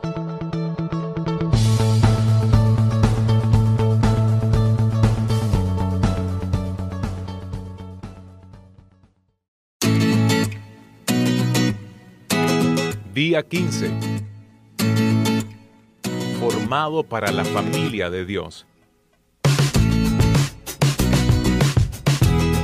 Dios es el que hizo todas las cosas, y todas las cosas son para su gloria. Él quiso tener muchos hijos que compartieran su gloria. Hebreos 2.10. Miren cuánto nos ama nuestro Padre Celestial, porque Él nos permite ser llamados sus hijos, y eso es lo que realmente somos. Primera de Juan, capítulo 3, versículo 1. Usted fue formado para ser parte de la familia de Dios. Dios quiere una familia y lo creó a usted para que fuera parte de ella. Este es el segundo propósito de Dios para su vida, el cual Él planeó antes de que usted naciera. La Biblia dice, su plan inmutable siempre ha sido el de adoptarnos a su propia familia, el traernos a Él por medio de Jesucristo, y esto le dio gran placer, porque Dios es amor, Él valora las relaciones. Su propia naturaleza es relacional y él se identifica a sí mismo usando términos relacionados con la familia. Es probable que hay personas que se pregunten, pero ¿por qué tengo que ser parte de una familia divina? Bueno, número uno es porque Dios te ama y Dios valora las relaciones. Para Él no hay nada más importante que entendamos que ser parte de su familia es uno de los propósitos principales de nuestra existencia. Hay beneficios al entender este principio. En el momento en que usted nació espiritualmente en la familia de Dios, se le dieron unos asombrosos regalos de nacimiento, el nombre de la familia, la semejanza de la familia, el privilegio de la familia, el acceso íntimo de la familia y por supuesto la herencia de la familia. La Biblia dice, como eres su hijo, todo lo que él tiene te pertenece. El Nuevo Testamento le da un gran énfasis a nuestra rica herencia. Nos dice, mi Dios satisfacerá todas las necesidades de ustedes de acuerdo a sus gloriosas riquezas en Cristo Jesús. Como hijos de Dios, se nos da acceso a la fortuna de la familia. Aquí en la tierra se nos dan las riquezas de su gracia, bondad, paciencia, gloria, sabiduría, poder y misericordia. Pero en la eternidad heredaremos aún mucho más. Pablo dijo, quiero que sepan qué rica y gloriosa es la herencia que Dios ha dado a su pueblo. Ahora, las familias saludables sienten orgullo de ser familia. Sus miembros no se avergüenzan de ser reconocidos como parte de la familia. Desdichadamente he conocido a muchos creyentes que nunca se han identificado públicamente con su familia espiritual de la manera como Jesús lo ordenó, y es a través del bautismo. El bautismo no es un rito opcional que puede ser demorado o postergado. Significa su inclusión en la familia de Dios. Al ser bautizado, usted le está diciendo al mundo, no me avergüenzo de ser parte de la familia de Dios. Pero por otro lado, el bautismo manifiesta externamente lo que ya ha sucedido en el interior. Su bautismo es una imagen física de una verdad espiritual. Representa lo que pasó desde el momento en que Dios lo puso en su familia. El bautismo no lo hace un miembro de la familia de Dios, solo la fe en Cristo hace eso. Sin embargo, el bautismo demuestra que usted es parte de la familia de Dios. Así que ser parte de una familia divina debería de ser visto como un enorme privilegio. La Biblia nos dice que Jesús y las personas que Él hace santas, todas pertenecen a la familia. Por eso es que Él no se avergüenza de llamarnos sus hermanos y hermanas. Deje que esa maravillosa verdad penetre en su mente. Usted es parte de la familia de Dios y porque Jesús lo hace santo, Dios está orgulloso de usted. Ser incluido en la familia de Dios es el honor más alto y el mayor privilegio que jamás recibirá. No hay nada que le llegue ni por cerca. Cuando se sienta que no es importante, que no lo aman o se siente inseguro, recuerde a quién es que pertenece.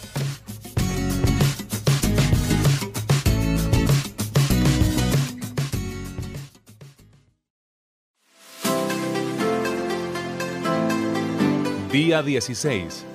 Lo que más importa. No importa qué diga, qué crea o qué haga. Sin amor yo estoy en bancarrota. Dice la palabra del Señor en 2 de Juan capítulo 1 versículo 6. Amar significa vivir de la manera que Dios nos ordenó vivir, como lo han oído desde el principio. Su mandamiento es este, vivan una vida de amor. ¿En qué consiste la vida? La vida consiste básicamente en amar. Dios es amor y por lo tanto el fundamento de nuestra existencia es el mismo amor. La lección más importante que Dios quiere que usted y yo aprendamos en la tierra es aprender a amar. Cuando amamos es cuando más nos parecemos a Él. La Biblia dice, la ley entera puede ser resumida en este mandamiento. Ama a otros tal como te amas a ti mismo. Evidentemente, aprender a amar de forma desinteresada no es una tarea sencilla, es contrario a nuestra naturaleza egocéntrica, por eso es que se nos ha dado una vida entera para que aprendamos a hacerlo. Por supuesto, Dios quiere que los amemos a todos, pero Él está particularmente interesado en que aprendamos a amar a los miembros de su familia. Tal como hemos visto, este es el segundo propósito de nuestra vida Pedro escribió en una de sus cartas, muestren amor especial al pueblo de Dios. Y Pablo hizo eco de este sentimiento. Él dijo lo siguiente, cuando tenemos la oportunidad de ayudar a alguien, lo deberíamos de hacer, pero le deberíamos de poner especial atención a aquellos que están en la familia de creyentes. ¿Por qué insiste Dios en que le demos amor especial y atención especial a otros creyentes? Y es que mis amigos, Dios quiere que su familia sea conocida por su amor más que por cualquier otra cosa. Precisamente por esta razón es que las relaciones deberían convertirse en una prioridad para nuestra vida ¿Por qué? Preguntará alguien. Bueno, permítanme compartirles algunos puntos. Número uno, la vida sin amor es realmente vacía. No tiene sentido existir sin haber aprendido a amar. Número dos, el amor continuará para siempre. Hay pocas cosas que tienen valor eterno y el amor es una de ellas. No hay nada mejor que dedicar nuestra existencia a aquello que tiene un valor eterno. Número 3. Seremos evaluados por nuestro amor. Una de las maneras que Dios usa para medir nuestra madurez espiritual es por medio de la calidad de nuestras relaciones. En el cielo, Dios no va a decir, platícame de tu profesión, de tu cuenta bancaria o de tus pasatiempos. No. Él va a examinar cómo tratamos a otras personas, particularmente a aquellos que estaban en necesidad. Por eso, mis estimados amigos, el amor es fundamental. Pero les quiero compartir algo más. La esencia del amor no es lo que pensamos o hacemos o proveemos para otros, sino cuánto damos de nosotros mismos a las demás personas. Los hombres en particular a menudo no entienden esto. Muchos me han dicho, no entiendo a mi esposa ni a mis hijos, les doy todo lo que necesitan y ¿qué más quieren? Lo quieren a usted, mi amigo, sus ojos, sus oídos, su tiempo, su atención, su presencia, su concentración, su tiempo. Y nada puede reemplazar eso. Por eso es importante entender de qué se trata el amor. El amor se trata de entregarme yo a otras personas. Y cierro diciéndole esto. Hoy es un muy buen tiempo para comenzar a amar. Las circunstancias cambian, recuerden eso. Las personas mueren, los hijos crecen, no tienen ninguna garantía del mañana. Y si usted quiere expresar su amor, tiene que hacerlo hoy. No pierda el tiempo, no pierda esta gran oportunidad. Aprenda a amar, asuma el desafío de vivir una vida con propósito amando a otros.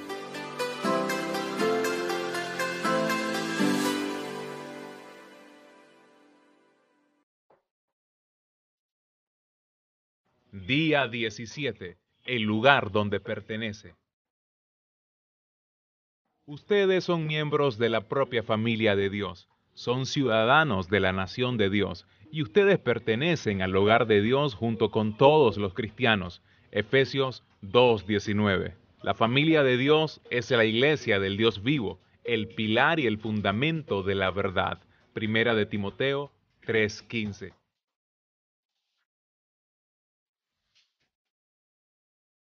Usted, mi estimado amigo, está llamado a pertenecer y no solo a creer. Aunque su relación con Cristo es muy personal, Dios nunca tuvo la intención de que ésta fuera privada. En la familia de Dios, preste atención a esto, usted está conectado con cada creyente y nos pertenecemos los unos a los otros por toda la eternidad.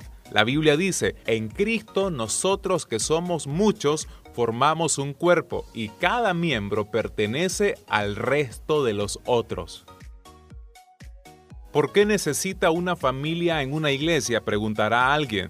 Bueno, número uno, una familia eclesial lo identifica a usted como un creyente genuino. Usted no puede declararse ser un seguidor de Cristo si no está comprometido con algún grupo específico de discípulos. Jesús nos dijo esto, el amor que se tienen los unos por los otros probará al mundo que son mis discípulos. Número 2. Una familia eclesial lo saca del aislamiento egocentrista la iglesia local es el salón de clase donde aprendemos a cómo llevarnos bien en la familia de Dios. Es un laboratorio para practicar el amor generoso y comprensivo y como miembro participante aprende a preocuparse por otros y a compartir las experiencias de otros. Solo por medio de un contacto frecuente con otros creyentes imperfectos al igual que usted es que vamos a aprender la comunión genuina y a experimentar la verdad del Nuevo Testamento, de estar conectados los unos con los otros y de depender los unos de los otros.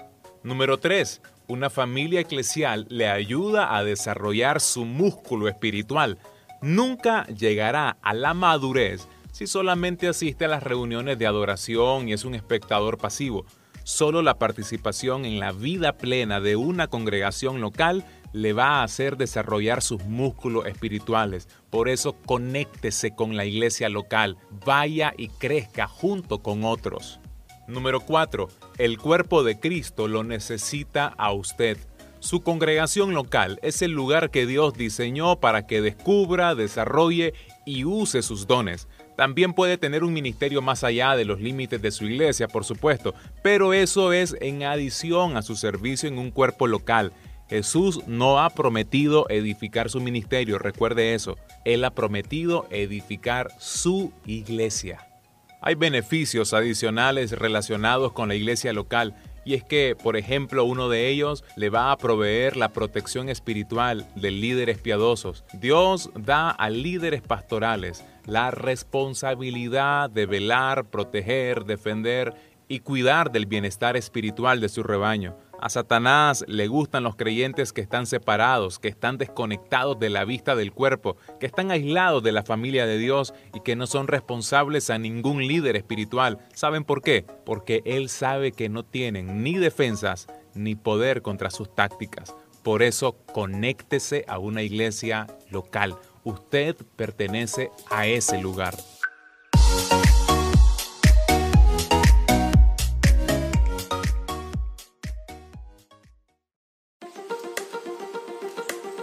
Día 18. Experimentando la vida juntos. Cada uno de ustedes es parte del cuerpo de Cristo y fueron escogidos para vivir juntos en paz. Colosenses 3, verso 15. Qué maravilloso y qué placentero es que el pueblo de Dios conviva en armonía. Salmo 133, versículo 1. La intención de Dios para nosotros es que experimentemos la vida juntos.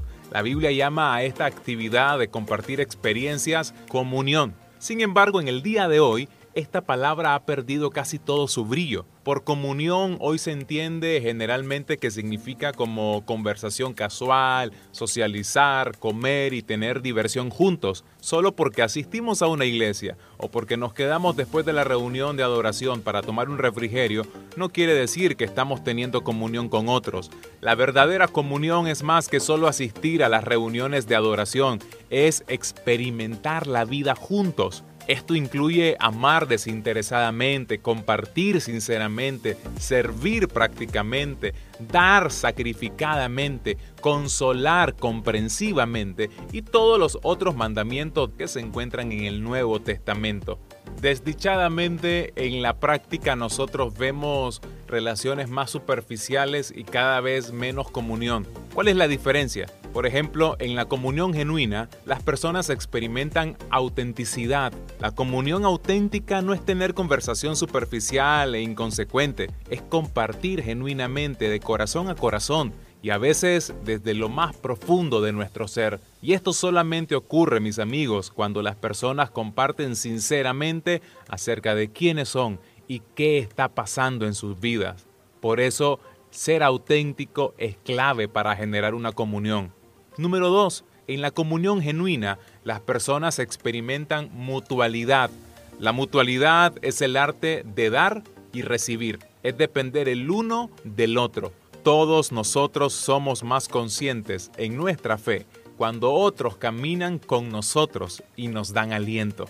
Número 3. En la comunión genuina, las personas experimentan simpatía. La simpatía no es dar consejos ni ofrecer ayuda rapidita y cosmética. No, la simpatía es identificarse y compartir en el dolor de otros. La simpatía dice más o menos algo como esto. Entiendo lo que estás pasando y lo que sientes no es raro ni es una locura. Hoy algunos llaman a esto empatía, pero la palabra bíblica es simpatía. La Biblia dice, como pueblo santo, tengan simpatía y sean bondadosos, humildes, mansos y pacientes. Yo sé, lo que sucede es que la simpatía nosotros la asumimos como que alguien tiene mucho favor de la gente, mucha gracia, cae bien, pero eso no es simpatía bíblicamente. Simpatía es meterme en los zapatos de la otra persona para poder profundizar en nuestra relación. Número 4. En la comunión genuina, las personas experimentan misericordia. La comunión es un lugar de gracia, donde no somos acusados por nuestros errores, sino que somos perdonados. La comunión ocurre cuando la misericordia gana sobre la justicia. Eso es clave para poder generar una comunión. No es el sitio donde nos van a acusar, señalar o condenar, sino es el sitio donde nos van a cubrir nuestra desnudez. Y no es que nos van a permitir todo comportamiento, nos van a decir la verdad, pero con amor. Nos van a extender el brazo, no para acusarnos, sino para mostrarnos misericordia. Por eso es importante que usted se conecte a una iglesia local.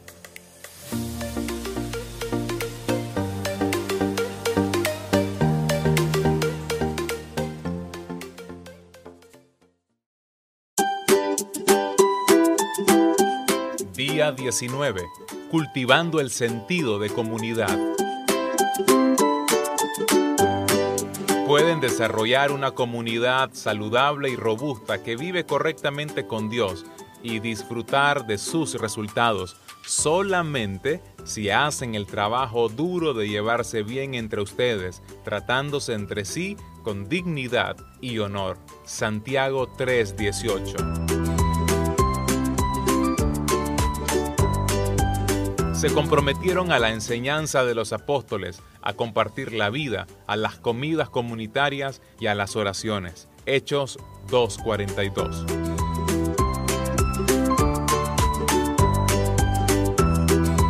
Para tener comunidad se requiere compromiso, eso es básico. Y solo el Espíritu Santo puede crear la comunión genuina entre los creyentes, pero Él la cultiva por medio de las decisiones y los compromisos que hacemos. Pablo señala esta dualidad de responsabilidades cuando dice, han sido unidos en paz a través del Espíritu. Esfuércense por continuar juntos de esta manera. El poder de Dios y nuestro esfuerzo son necesarios para producir una comunidad cristiana amorosa. Si usted se está preguntando qué tengo que hacer para lograr esto, le quiero compartir algunos consejos. Número uno, para cultivar el sentido de comunidad se requiere la sinceridad. Tendrá que tener suficiente cariño como para confrontar amorosamente a otros cuando no estén comportándose de la manera correcta. La mayoría de las personas no tienen a nadie en sus vidas que les tengan suficiente amor como para decirles la verdad, aun cuando ésta sea un poco dolorosa, y por tanto continúan en sus comportamientos autodestructivos. La Biblia nos manda que hablemos la verdad en amor, porque no podemos tener comunidad sin la franqueza. Salomón dijo esto, una respuesta sincera es una señal de la verdadera amistad.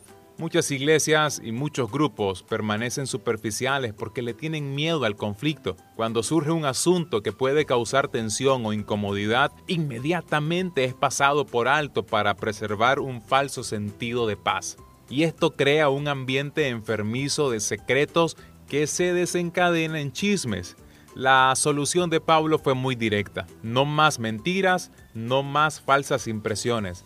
Díganle la verdad a su vecino Después de todo, en el cuerpo de Cristo todos estamos conectados entre sí. Cuando se mienten unos a otros, se mienten a ustedes mismos. El segundo consejo que le quiero dejar es el siguiente. Para cultivar el sentido de comunidad se requiere la humildad. Creerse importante, el esnovismo y el orgullo obstinado van a destruir la comunión más rápido que cualquier otra cosa. El orgullo edifica paredes entre personas pero la humildad construye puentes. Por eso es que la Biblia dice, vístanse con la humildad cuando se traten entre sí. El tercer consejo es el siguiente. Para cultivar el sentido de comunidad se requiere la cortesía. La cortesía es respetar nuestras diferencias, ser considerado con los sentimientos de otros y ser paciente con las personas que nos irritan. La Biblia nos dice esto, tenemos que cargar la carga de ser considerados con las dudas y temores de otros. Pablo le dijo a Tito, el pueblo de Dios debería de tener un gran corazón y ser cortés. En cada iglesia y en cada grupo hay al menos una persona difícil. Estas personas pueden tener necesidades emocionales especiales, profundas, inseguridades, eh, se sienten irritables, tienen habilidades sociales muy mínimas y por supuesto se convierten en una carga, en una tensión para algunos grupos, pero se requiere a alguien que sea entendido en la cortesía, que sea paciente, porque sobre todas las cosas es más importante conservar la comunión en la congregación que tratar de establecer nuestro dominio como personas. El otro consejo es este. Para cultivar el sentido de comunidad se requiere la confidencialidad. Solo en el ambiente seguro de la aceptación cálida y la confidencialidad segura es que las personas se abrirán y compartirán sus heridas, sus necesidades y sus errores más profundos. Lamentablemente, mis hermanos, el chisme está muy establecido en las iglesias locales y Dios odia el chisme, especialmente cuando tratamos de pasarlo como una petición de oración para otros. Jamás hagamos eso. Y el último consejo es este. Para cultivar el sentido de comunidad se requiere la frecuencia. tiene que tener contacto frecuente y habitual con su grupo para que pueda edificar la comunión genuina. Las relaciones toman tiempo, mis amigos, no es de un día para otro. Si usted dice, yo no confío en nadie, ¿cuánto tiempo lleva en esa iglesia? Usted dice, la gente no me parece de fiar, dele tiempo. Las relaciones se van construyendo poco a poco, de manera gradual. Si quiere cultivar la comunión genuina, tendrá que reunirse aún cuando no sienta ganas. Los primeros cristianos se reunían todos los días porque la comunión no era opcional, es clave en nuestro crecimiento espiritual.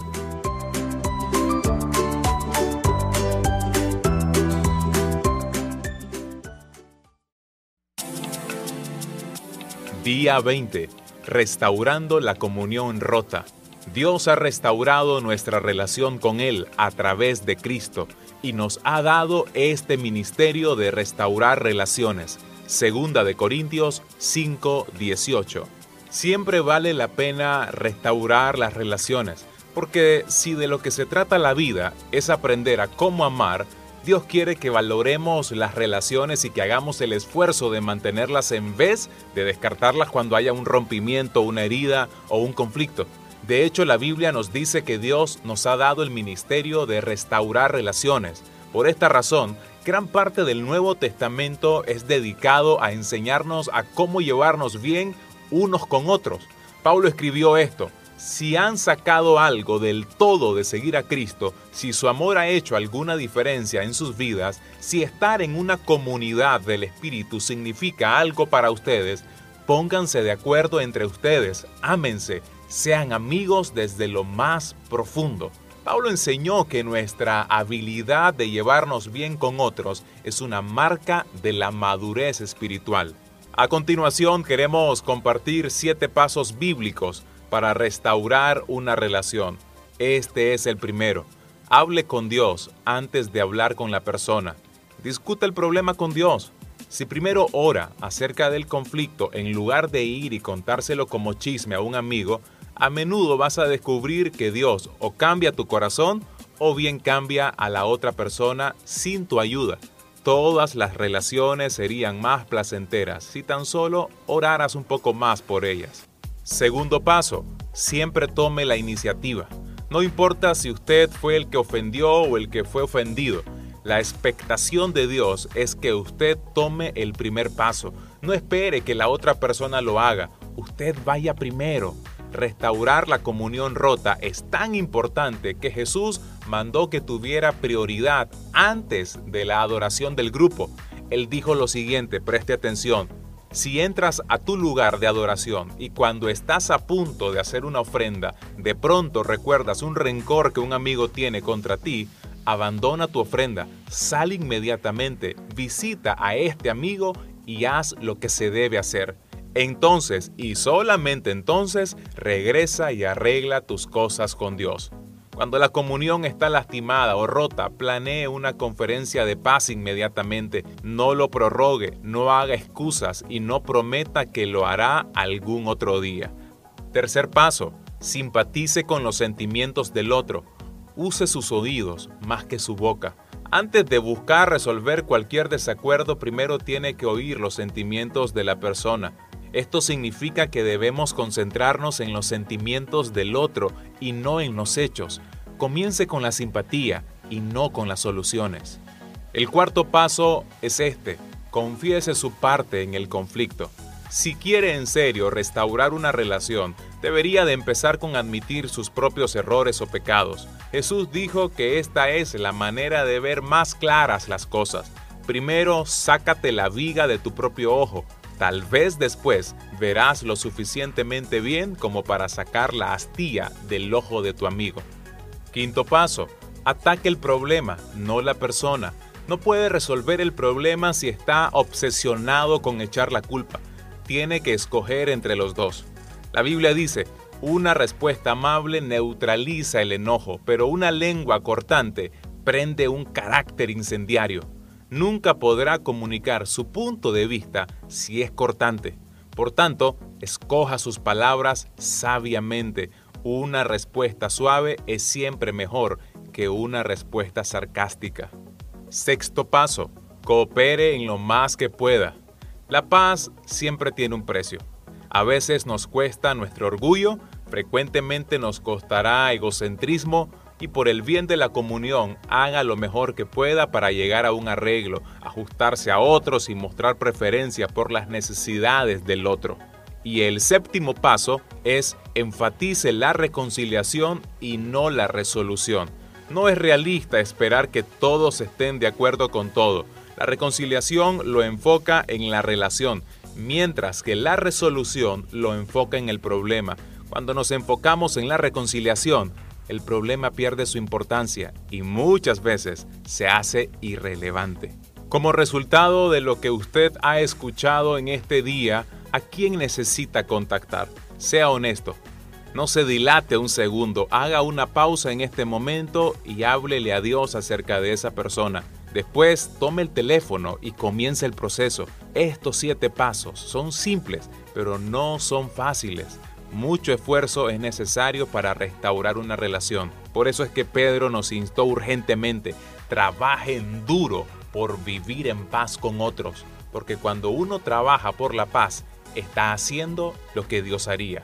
Por eso es que los que hacen la paz, Dios los llama sus hijos.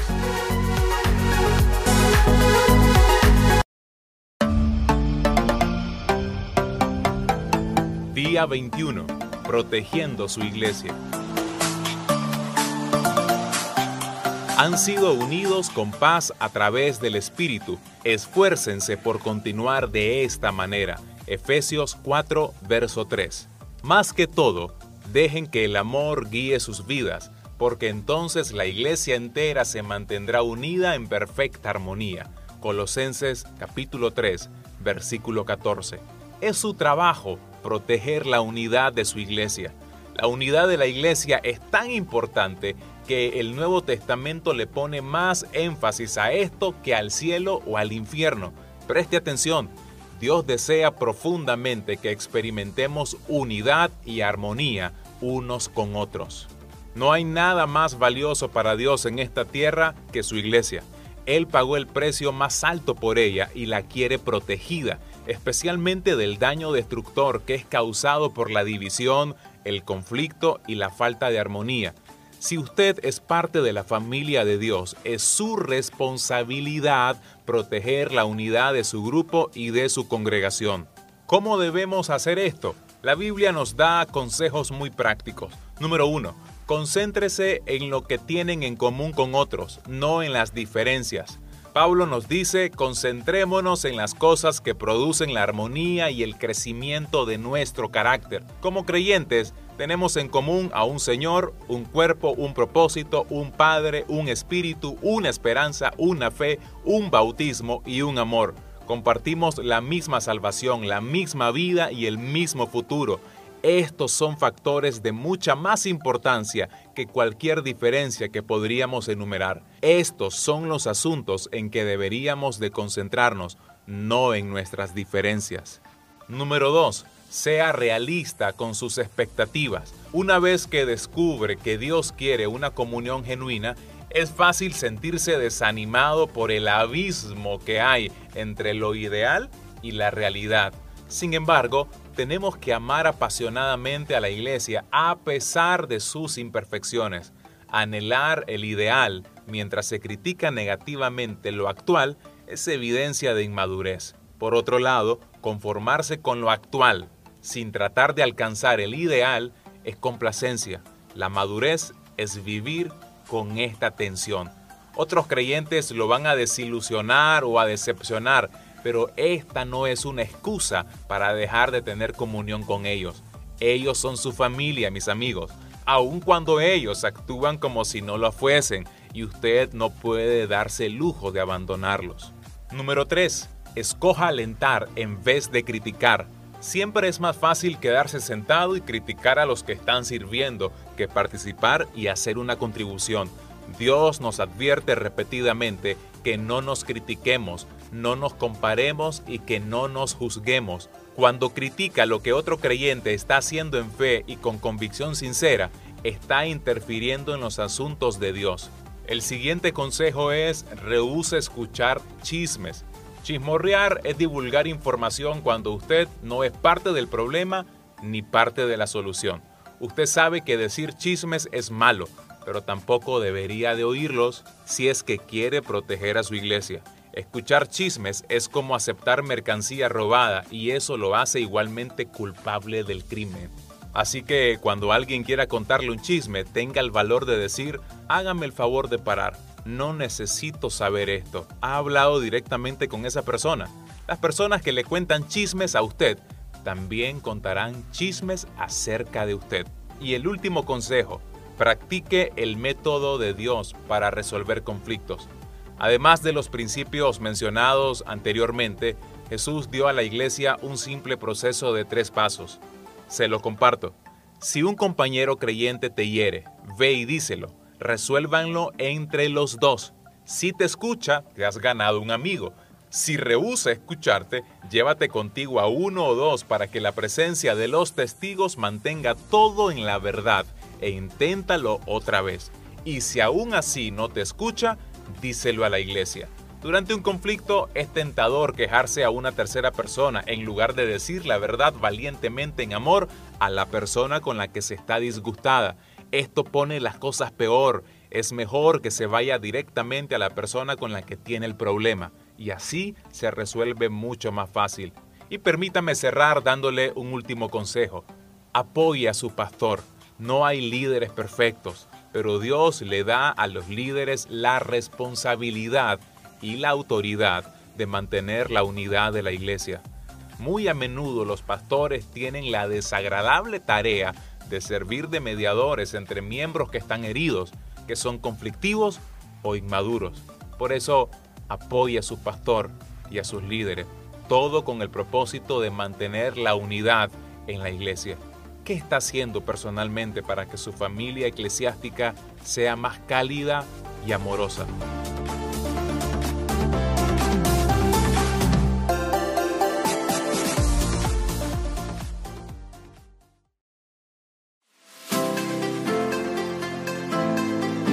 Día 22. Creado para ser como Cristo. Dios sabía lo que estaba haciendo desde el comienzo. Él decidió desde el principio moldear las vidas de aquellos que lo aman con los mismos rasgos de la vida de su Hijo. Vemos el original y la forma final de nuestras vidas allí en Él. Romanos 8:29.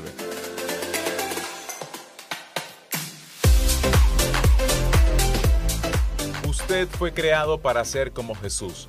Desde el comienzo de todo, el plan ha sido eso.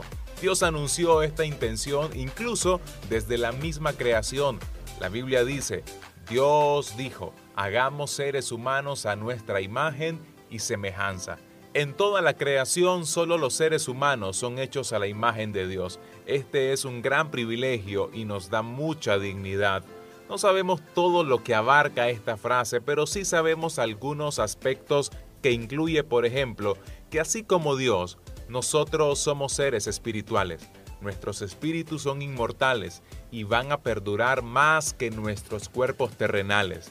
Pero además somos intelectuales. Podemos pensar, razonar y resolver problemas. Y al igual que Dios, somos también relacionales podemos dar y recibir amor verdadero y tenemos una conciencia moral. Podemos discernir el bien y el mal, lo cual nos hace responsables ante Dios. Ahora, permítame decirle algo de una forma muy clara y contundente. Nunca llegarás a ser como Dios y ni siquiera algo parecido.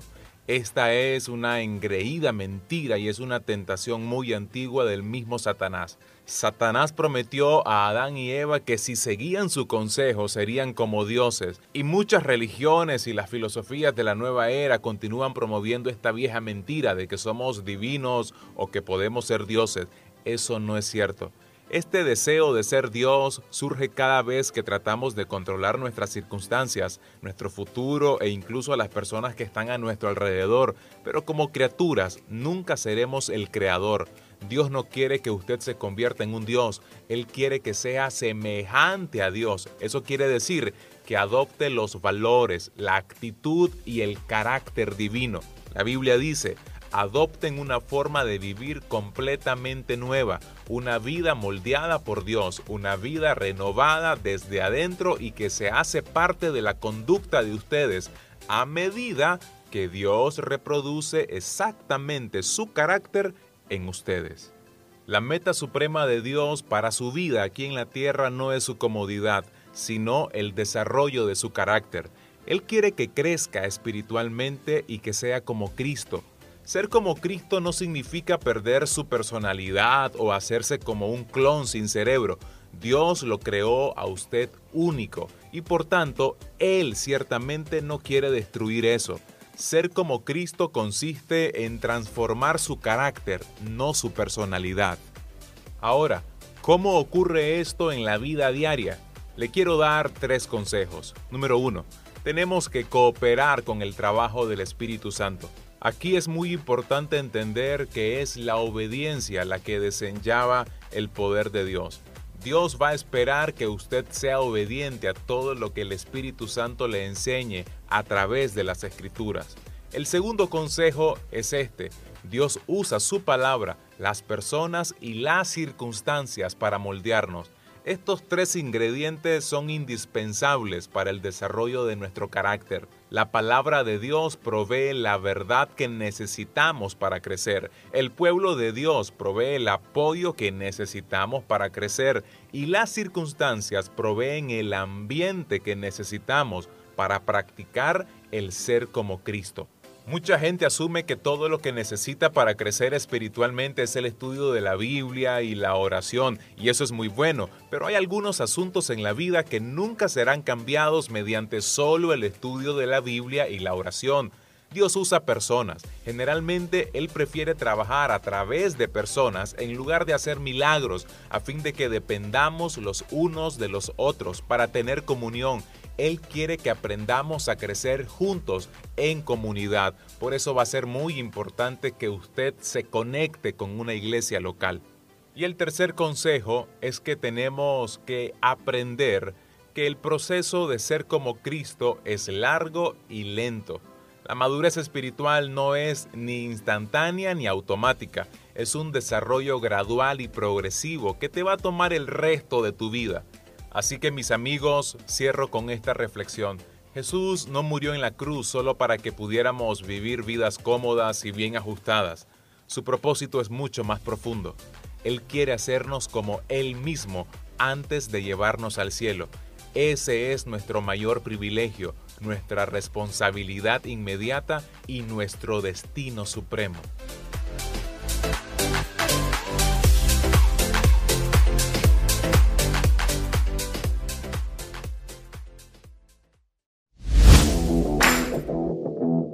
Día 23.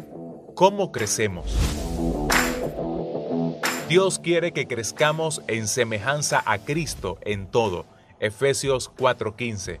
Dios quiere que usted crezca. Es una verdad de la que no debe dudar. La meta de su Padre Celestial es que madure y que desarrolle las características de Cristo en su vida. Desdichadamente, millones de cristianos envejecen pero nunca crecen están atascados en una perpetua infancia espiritual, permaneciendo en pañales y en ropa infantil. La razón es porque nunca se propusieron crecer.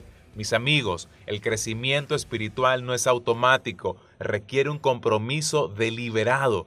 Tiene que querer crecer, decidir crecer y hacer el esfuerzo de crecer y persistir en ese crecimiento. El discipulado siempre empieza con una decisión.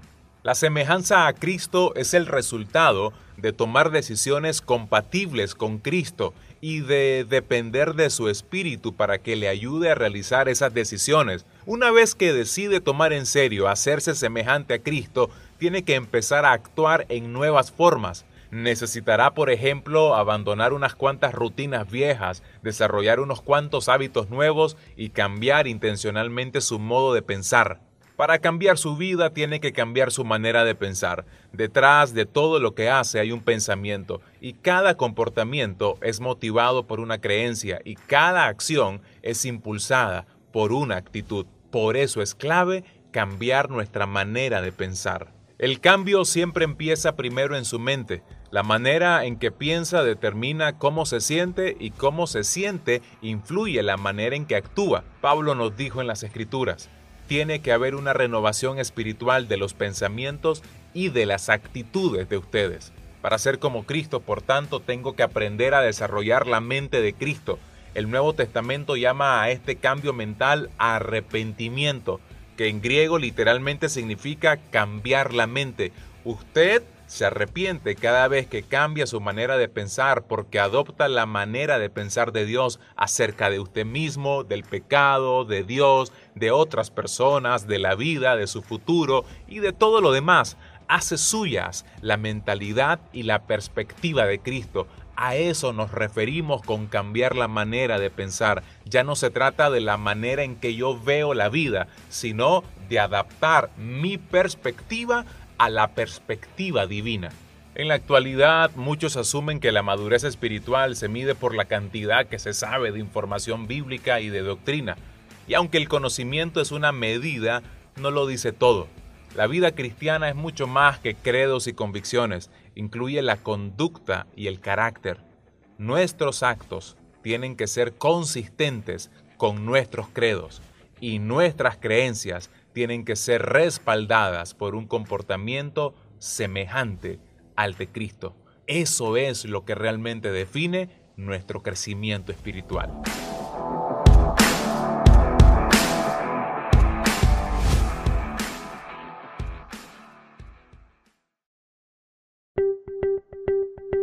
Día 24. Transformado por la verdad.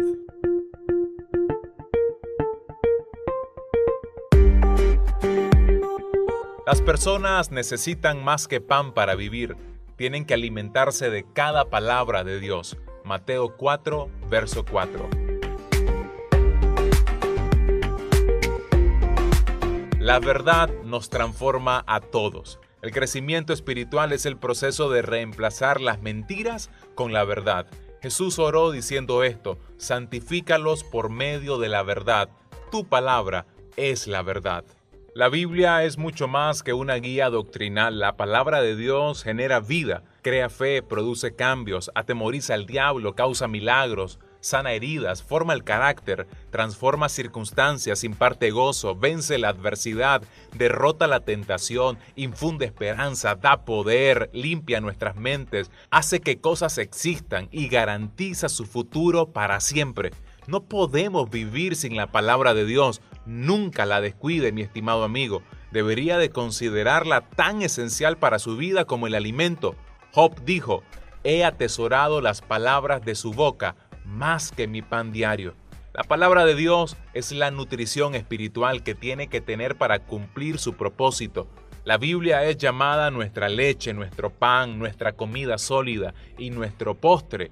Este banquete de cuatro platos es el menú del Espíritu Santo para la vitalidad espiritual y el crecimiento personal. Pedro nos aconsejó esto, tengan ganas muy fuertes de leche espiritual, a fin de que mediante ella puedan crecer en su salvación. Creo que todos coincidimos en esto. En la actualidad existen más Biblias en imprenta que nunca, pero una Biblia en un librero no sirve de nada. Millones de creyentes padecen de anorexia espiritual, muriéndose de hambre debido a la malnutrición espiritual. Para ser un discípulo robusto de Jesús, alimentarse de la palabra de Dios tiene que ser su primera prioridad. Jesús llamó esto permanecer. Él dijo, si permanecen en mi palabra, entonces son verdaderamente discípulos míos. En la vida diaria, permanecer en la palabra de Dios incluye tres actividades. Número uno, tengo que aceptar su autoridad. La Biblia tiene que convertirse en el estándar autoritativo de mi vida, el compás en el que confío que me dé dirección, el consejo que escucho para tomar decisiones sabias y el criterio fundamental que uso para evaluar todo. La Biblia tiene que tener siempre la primera y la última palabra en mi vida. Número 2. Tengo que asimilar su verdad. No es suficiente solo creer en la Biblia, tengo que llenar mi mente de ella para que el Espíritu Santo pueda transformarme con la verdad. Hay cinco maneras de hacer esto. Puedes recibirla, leerla, investigarla, recordarla y reflexionar en ella. Cuando haces esas cosas, definitivamente tu vida no será la misma. El tercer y último consejo es el siguiente. Tengo que aplicar sus principios. Recibir, leer, investigar, recordar y reflexionar en la palabra no nos sirven de nada si fallamos en ponerla en práctica. Tenemos que convertirnos en hacedores de la palabra. De todos, este es el paso más difícil, porque Satanás lo pelea muy intensamente. A él no le importa que vaya a estudios bíblicos con tal de que no haga nada con lo que aprenda. Nos engañamos a nosotros mismos cuando asumimos que porque hemos oído o leído o estudiado la verdad ya nuestra vida está transformada. En realidad puede estar tan ocupado yendo a la próxima clase o seminario o conferencia bíblica que no tiene ni tiempo para aplicar lo que ha aprendido. Se le olvida en camino a su próximo estudio lo que es más importante, aplicarla, implementarla jamás podrá ser transformado si no lleva a su vida diaria lo que está aprendiendo en las escrituras. Concluyo con esta frase. La Biblia no fue dada para aumentar nuestro conocimiento, sino para cambiar nuestras vidas.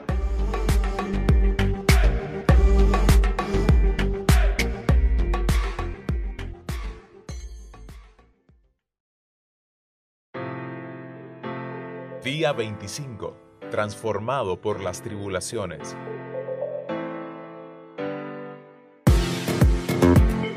Porque nuestras ligeras y momentáneas tribulaciones están logrando para nosotros una gloria eterna que la sobrepasa a todas en abundancia. Segunda de Corintios 4:17. Esta es una premisa muy básica, pero no por ello irrelevante. Dios tiene un propósito detrás de cada problema. Él usa las circunstancias para formar nuestro carácter. De hecho, Él depende más de las circunstancias para hacernos como Jesús que de nuestra lectura de la Biblia. La razón es muy obvia. Usted se enfrenta con las circunstancias 24 horas al día. Y Jesús nos advirtió que tendríamos problemas en el mundo. Recuerda aquel pasaje cuando Él nos dijo, en el mundo tendrán aflicciones. Él ya nos había advertido acerca de lo que íbamos a tener que vivir. Nadie es inmune al dolor o nadie está totalmente aislado del sufrimiento y por supuesto nadie se pasa la vida sin problemas. Cada vez que resuelve un problema, otro va a estar esperando para tomar su lugar. No todos los problemas son grandes, pero todos son importantes en el proceso de crecimiento que Dios tiene para cada uno de nosotros. Los problemas no producen automáticamente lo que Dios quiere. De hecho, muchas personas escogen amargarse en lugar de mejorarse y nunca crecen.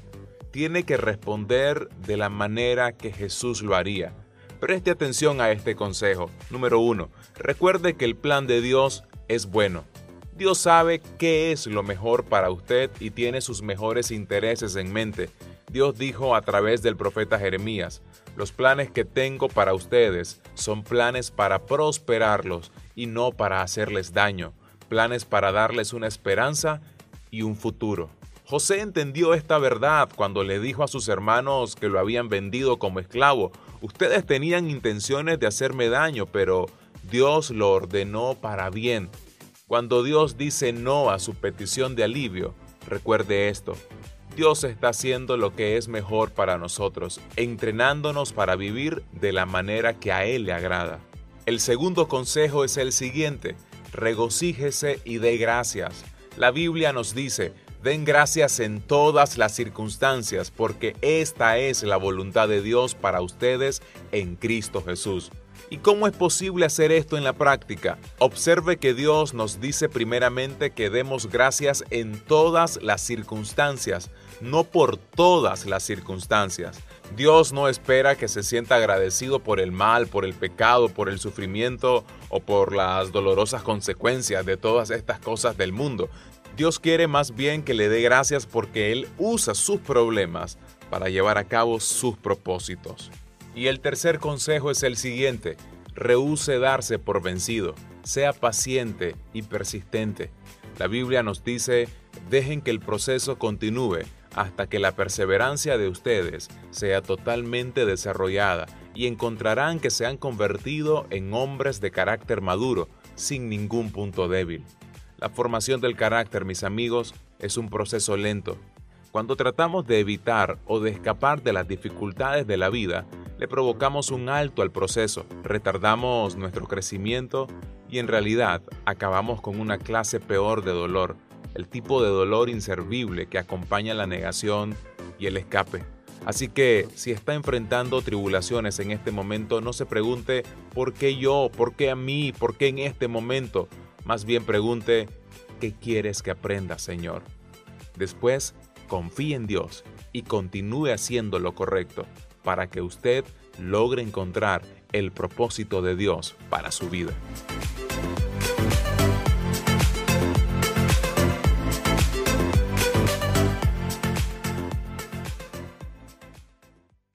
Día 26. Creciendo por medio de la tentación.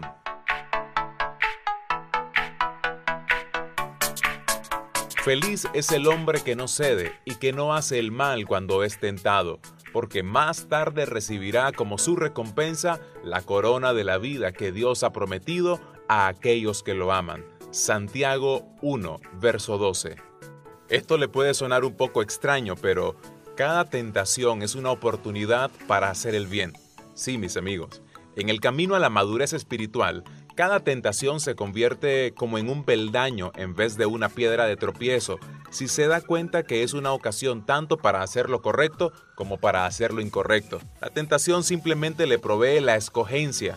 Cada vez que escoges hacer el bien en lugar de pecar, estás creciendo en el carácter de Cristo. Para entender esto un poco mejor, lo primero que tenemos que hacer es identificar las cualidades del carácter de Cristo, y una de las descripciones más concisas del carácter de Jesús es el fruto del Espíritu Santo. Dice la Biblia, cuando el Espíritu Santo controla nuestras vidas, Él producirá esta clase de fruto en nosotros. Amor, gozo, paz, paciencia, amabilidad, bondad, fidelidad, mansedumbre y dominio propio. Jesús, mis amigos, es perfecto amor, perfecto gozo, paz, paciencia y el resto del fruto. Encarnado todo eso en una sola persona. Así que poseer el fruto del Espíritu Santo es ser semejantes a Cristo. Pero volviendo al tema de la tentación, ¿cómo opera la tentación en nuestra vida? Va a ayudar mucho saber que Satanás es completamente predecible. Él ha usado la misma estrategia y las mismas artimañas desde la creación. Todas las tentaciones siguen el mismo método, el mismo patrón. Por eso es que Pablo dijo, estamos muy familiarizados con sus métodos malvados. De la Biblia aprendemos que la tentación sigue un proceso de cuatro pasos. El primer paso es el siguiente. Satanás identifica un deseo dentro de usted. Puede ser un deseo pecaminoso como querer vengarse de otros o querer controlarlos, o puede ser un deseo legítimo y normal como el deseo de ser amado o de sentirse importante o de sentir placer. La tentación empieza cuando Satanás le sugiere con un pensamiento que se entregue a un deseo maligno o que satisfaga un deseo legítimo pero de una manera incorrecta o errada en el tiempo equivocado. Amigos, siempre tengan cuidado con los atajos. Muy a menudo son tentaciones. Satanás le puede susurrar al oído, te lo mereces. Vamos, hazlo. Deberías de tenerlo ahora. Será emocionante. Tranquilízate. Te hará sentir mejor. Pensamos que la tentación es algo que está fuera de nosotros, pero Dios dice que comienza dentro de nosotros. Por eso, identifique muy bien qué deseo Satanás está tratando de aprovechar en nosotros. El segundo paso es la duda. Satanás trata de hacer que dude de lo que Dios ha dicho acerca del pecado. ¿Es esto realmente malo? ¿Dijo realmente Dios que no lo hiciera? ¿No habrá querido decir Dios acaso que esta prohibición era para otra persona o para otro tiempo? ¿Acaso no quiere Dios que sea feliz? La Biblia nos advierte, escuchen bien, tengan cuidado, no dejen que los malos pensamientos o las dudas los hagan apartarse del Dios vivo. El tercer paso es la decepción. Satanás es incapaz de decir la verdad y se le llama el padre de las mentiras. Cualquier cosa que él diga o bien será falso o bien solo será una media verdad. Satanás nos ofrece una mentira para reemplazar lo que Dios ya ha dicho en su palabra. Satanás nos dirá, no morirás, serás más sabio que Dios, te puedes salir con la tuya, nadie lo sabrá jamás, resolverás tu problema. Además, todos lo hacen, es solo un pecadillo. Pero un pecadillo es como estar un poquito embarazada. Eventualmente, mis amigos, será evidente. Y el cuarto paso es la desobediencia usted finalmente pone en acción el pensamiento que ha estado contemplando en su mente. Lo que comenzó como una idea se gesta en un comportamiento. Cree las mentiras de Satanás y cae en la trampa que Santiago nos advierte en su libro. Somos tentados cuando somos cautivados y atrapados por nuestros propios malos deseos y entonces nuestros malos deseos conciben y dan nacimiento al pecado, y el pecado, cuando está totalmente maduro, da nacimiento a la muerte. No sean engañados, mis queridos amigos. Entender cómo funciona la tentación es importante, pero aún mucho más relevante es entender qué tengo que hacer para vencerla. Número uno, permítame compartirle este principio tan importante. Rehúse dejarse intimidar. Muchos cristianos son atemorizados y desmoralizados por pensamientos tentadores y se sienten culpables de que no están más allá de la tentación, sienten vergüenza de solo el hecho de que son tentados y esto es un malentendido de la madurez. Nunca crecerás más allá de la tentación. En cierto sentido puede considerar la tentación como un cumplido, Satanás no tiene que tentar a aquellos que ya están haciendo su malvada voluntad, ya son suyos. La tentación es una señal de que Satanás te odia y está tratando de aprovechar un área débil en nosotros. También es una parte normal de lo que significa ser humano y de vivir en un mundo caído. No te sorprendas ni te asustes porque seas tentado. Es parte de nuestra naturaleza. La tentación no es equivalente al pecado. Ser tentado no es pecar. Darle lugar a la tentación es lo que se convierte en pecado. Segundo principio, ruegue por la ayuda de Dios. El cielo tiene una línea telefónica, por llamarlo de alguna manera, que usted puede usar las 24 horas del día. Su palabra nos enseña, llámame en los tiempos de tribulación, te rescataré y me honrarás. Eso, mis estimados, es algo que debemos de hacer cada vez que nos estamos sintiendo tentados. No importa el momento, no importa el día, Siempre use la oración como una herramienta para ayudarse en momentos de tentación. Y número tres, reconozca su patrón de tentación y prepárese para esto. Hay ciertas situaciones que lo hacen más vulnerable a la tentación que otras. Algunas circunstancias lo harán caer casi de inmediato, mientras que otras no lo molestarán mucho. Estas situaciones son únicas a su debilidad y necesita identificarlas. ¿Sabe por qué? Porque Satanás ciertamente las conoce. Él sabe exactamente qué lo hace caer y él está constantemente trabajando para ponerlo en esas circunstancias.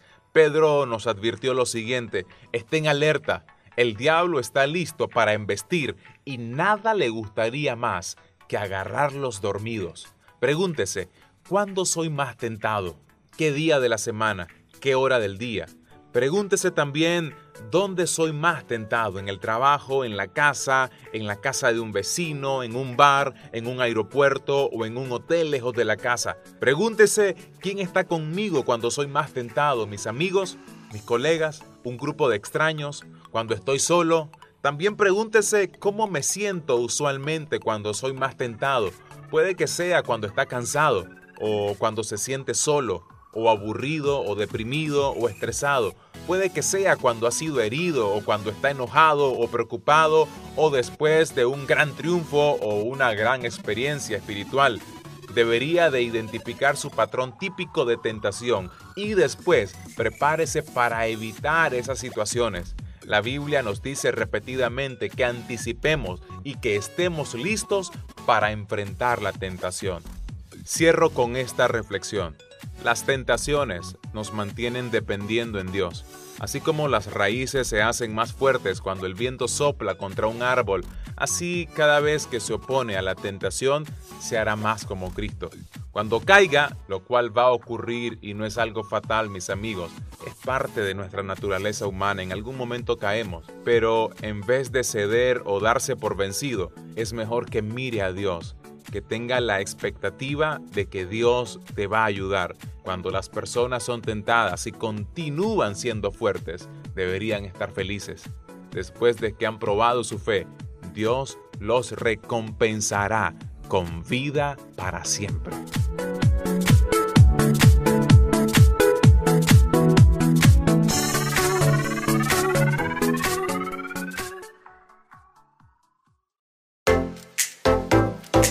Día 27. Venciendo la tentación. Córrete de cualquier cosa que te dé malos pensamientos, pero apégate a cualquier cosa que te haga querer lo correcto. Segunda de Timoteo 2:22.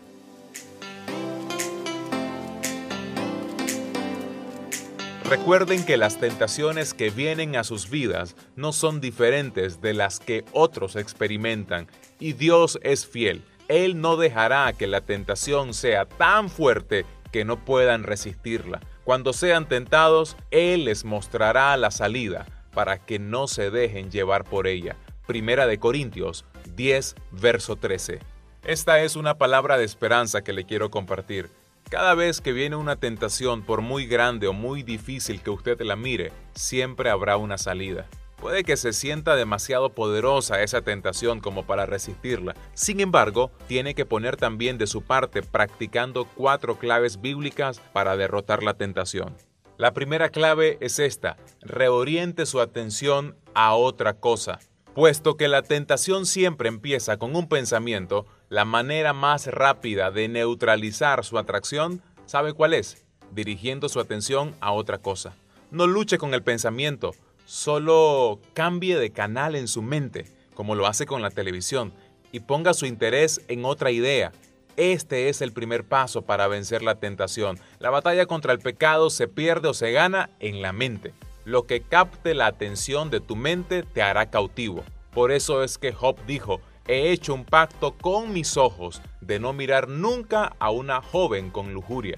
Por eso es que repetir, tengo que dejar de comer demasiado, tengo que dejar de fumar o tengo que dejar de imaginarme todas estas cosas de lujuria, es una estrategia que no sirve de mucho, mis amigos. Lo mantiene concentrado en lo que no quiere. Es como decir, nunca voy a hacer lo que mi madre hizo y se está programando para repetirlo. Por lo tanto, el primer paso de la tentación es cautivar su atención y lo que capta su atención estimula sus emociones. Entonces, sus emociones activan su comportamiento y usted pone en acción lo que sintió. Cuanto más se concentre en no querer hacer esto, más fuertemente será atraído hacia usted. Entonces, lo importante aquí es fije su atención en otra cosa mantenga su mente ocupada con la palabra de Dios y con otros buenos pensamientos. Usted derrota los malos pensamientos al pensar en algo mejor. Este es el principio del desplazamiento. Vence el mal con el bien. Segunda clave, revele su lucha a un amigo íntegro o a un grupo de apoyo. No tiene que decírselo a todo el mundo, pero necesita al menos una persona con la que pueda compartir abiertamente sus luchas. Déjeme ser claro, si estás perdiendo una batalla contra un persistente mal hábito, una adicción o una tentación, y estás atascado en un círculo vicioso de buenas intenciones, de lo quiero dejar, pero no sé qué hacer, no puedo, usted necesita ayuda y ayuda de otras personas. Algunas tentaciones son vencidas solamente con la ayuda de un amigo que ore por usted, que le dé aliento y al que usted le rinda cuentas.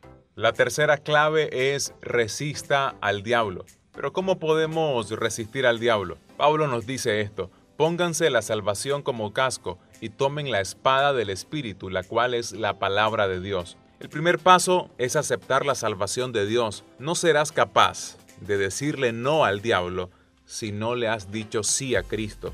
Sin Cristo está indefenso contra el diablo, pero con el casco de la salvación nuestras mentes son protegidas por Dios.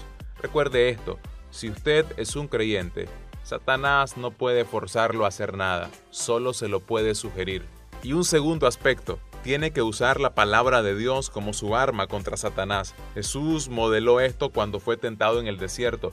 Cada vez que Satanás sugería una tentación, Jesús respondía citando las escrituras. Él no arguyó con Satanás, él no dijo no tengo hambre cuando lo tentó que usara su poder para satisfacer una necesidad personal. Él simplemente citó las escrituras, las que se había memorizado. Nosotros también tenemos que hacer lo mismo. Hay poder en la palabra de Dios y Satanás le tiene miedo a ella. Y la cuarta clave es esta. Reconozca su vulnerabilidad. Dios nos advierte que nunca seamos altaneros y que nos sintamos muy seguros de nosotros mismos. Estas son actitudes que resultarán en desastre. Jeremías dijo, el corazón es más engañoso que todo y no tiene cura. ¿Saben qué significa esto? Significa que somos buenos para engañarnos a nosotros mismos. Puesto en las circunstancias apropiadas, cualquiera es capaz de cualquier pecado. Nunca debemos de bajar la guardia y pensar que estamos fuera del alcance de la tentación. No se ponga en un descuido en situaciones tentadoras. Evítelas. Recuerde que es más fácil mantenerse alejado de la tentación que salirse de ella. Así que mis amigos, recuerde esto. No importa cuán grande parezca la tentación, siempre hay una salida.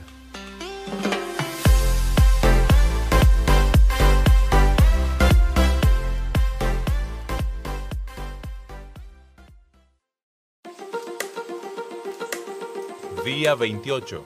Requiere tiempo. Todo en la tierra tiene su propio tiempo y su propia estación. Eclesiastés 3, verso 1.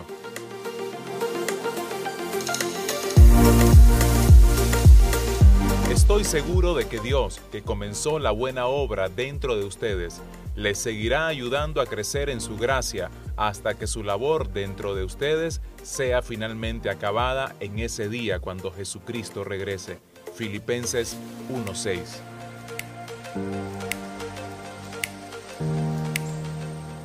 Mis estimados amigos, no hay atajos hacia la madurez. Se requieren años para que lleguemos a ser adultos y se requiere toda una estación para que la fruta madure y esté lista. Lo mismo es verdad del fruto del Espíritu. El desarrollo de un carácter semejante al de Cristo no puede ser apresurado. El crecimiento espiritual, como el crecimiento físico, requiere de mucho tiempo. ¿Por qué se toma tanto tiempo? Y aunque Dios podría transformarnos instantáneamente, Él ha escogido desarrollarnos lentamente. Así como Dios permitió que los israelitas se apoderaran de la tierra prometida poco a poco para que no fueran abrumados, Él prefiere trabajar en pasos incrementales en nuestras vidas. ¿Por qué se toma tanto tiempo cambiar y crecer? Hay varias razones. Número uno, somos lentos en aprender. Muy a menudo tenemos que reaprender una lección 40 o hasta 50 veces para realmente entenderla. Número dos, tenemos mucho que desaprender. Muchas personas van a un consejero debido a un problema personal o relacional y que tomó años en desarrollarse y dicen, necesito que me compongas, solo tengo una hora. Ingenuamente esperan obtener una solución instantánea a una dificultad que ha sido muy prolongada y que está profundamente arraigada. Ya que la mayoría de nuestros problemas y nuestros malos hábitos no se desarrollaron de la noche a la mañana, no es realista, mis amigos, esperar que se desaparezcan inmediatamente. Número 3. Tenemos miedo de confrontar humildemente la verdad acerca de nosotros mismos. Ya he enseñado que la verdad nos hará libres, pero muy a menudo también nos hará sentir miserables. Solo a medida que le permitimos a Dios que ilumine con la luz de su verdad nuestros defectos, fracasos y debilidades, es que podemos comenzar a trabajar en ellos. Por eso es que no puede crecer sin tener una actitud humilde y abierta a ser enseñado. Número 4. El crecimiento es a menudo doloroso y atemorizante. No hay crecimiento sin cambio, no hay cambio sin temor o pérdida, y no hay pérdida sin dolor. Todo cambio envuelve la pérdida de algo. Tiene que dejar de aferrarse a sus viejas maneras de actuar para experimentar las nuevas. Y número 5. Los hábitos requieren tiempo para desarrollarse. Recuerde que su carácter es la suma total de sus hábitos. No puede decir que es amable a menos que sea habitualmente amable. Usted muestra amabilidad sin ni siquiera pensarlo. No puede decir que tiene integridad a menos que sea su hábito ser siempre honesto. Un marido que es fiel a su esposa la mayor parte del tiempo no lo es fiel del todo. Sus hábitos definen su carácter. Así que mis amigos, concluyo con esto. No se apresure. A medida que avanza hacia la madurez espiritual, hay varias maneras de cooperar con Dios durante el proceso. Por ejemplo, crea que Dios está trabajando en su vida aun cuando no lo sienta. Número 2. Mantenga un cuaderno o un diario de lecciones aprendidas. Número 3. Tenga paciencia con Dios y con usted mismo. Y número 4. No se desanime. El proceso puede ser lento, pero es efectivo.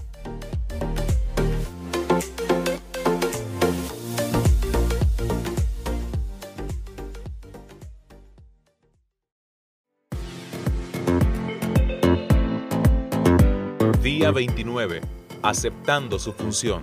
Te glorifiqué en la tierra al completar hasta el último detalle lo que me asignaste que hiciera. Juan 17:4.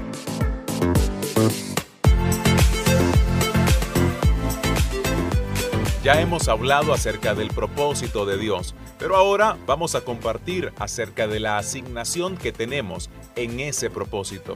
Mi estimado amigo no fue creado solo para consumir recursos, para comer, respirar y ocupar espacio. Dios lo diseñó para que hiciera una diferencia con su vida. Aunque muchos de los libros que son éxitos de librería ofrecen consejos acerca de cómo sacarle el máximo provecho a la vida, esa no es la razón por la que Dios lo hizo a usted.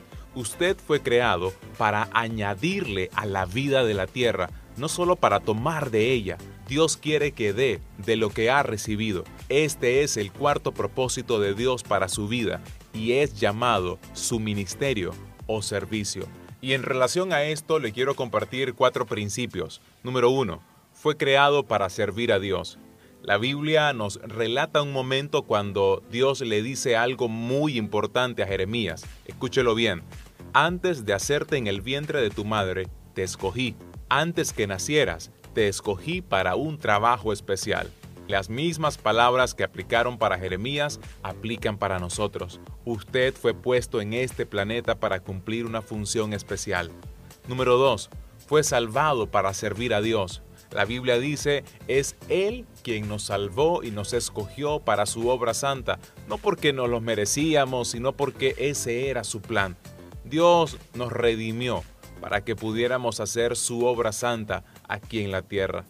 Número 3 fue llamado para servir a Dios. Cuando era pequeño puede que haya pensado que ser llamado por Dios era algo que sentían solo los misioneros, pastores, monjas o cualquier tipo de persona que se dedicara a tiempo completo a la iglesia. Pero la Biblia dice que todo cristiano es llamado para servir.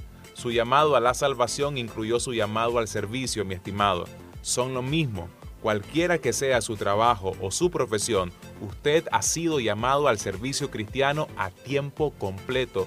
Un cristiano que no está sirviendo es una contradicción de términos. Y el cuarto principio es este. Fue mandado a que sirva a Dios. Jesús lo dijo con toda claridad.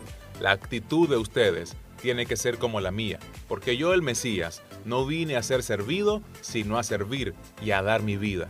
Para los cristianos el servicio no es opcional, es el corazón de la vida cristiana. Jesús vino a servir y a dar.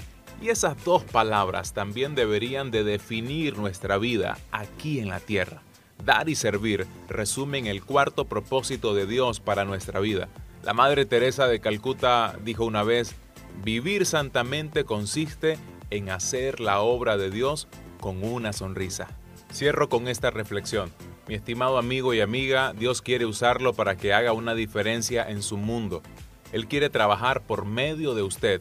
Y lo que importa no es la duración de su vida, sino su donación. No cuánto vivió, sino cómo vivió. Si no estás envuelto en algún servicio o ministerio, ¿qué excusa estás usando?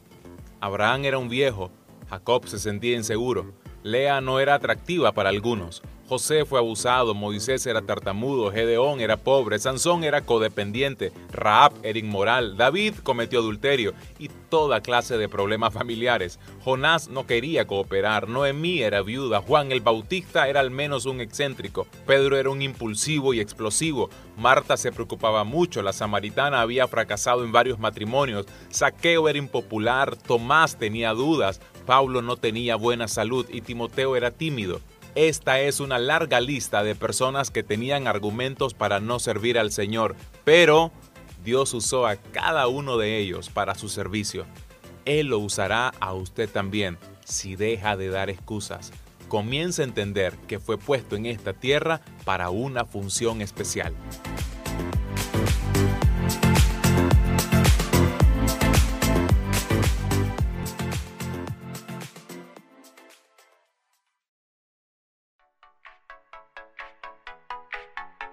Día 30. Moldeado para servir. Tus manos me han moldeado y me hicieron. Job 10.8. El pueblo que he formado para mí anunciará mis alabanzas. Isaías 43.21. Usted fue moldeado para servir a Dios. Ya lo dijimos en el capítulo anterior, pero será muy importante que lo recuerde. Dios formó a cada criatura de este planeta con un área particular de especialidad. Algunos animales corren, algunos saltan, algunos nadan, algunos cavan y algunos vuelan. Cada uno tiene un papel en particular que jugar basado en la manera en que fueron moldeados por Dios. Y lo mismo es verdad de los humanos. Cada uno de nosotros fue diseñado especialmente o moldeado para hacer ciertas cosas. La Biblia dice de que usted es maravillosamente complejo. Usted es una combinación de muchos factores y para ayudarle a recordar esos factores he creado un acróstico muy sencillo con estas letras M, O, L, D y E.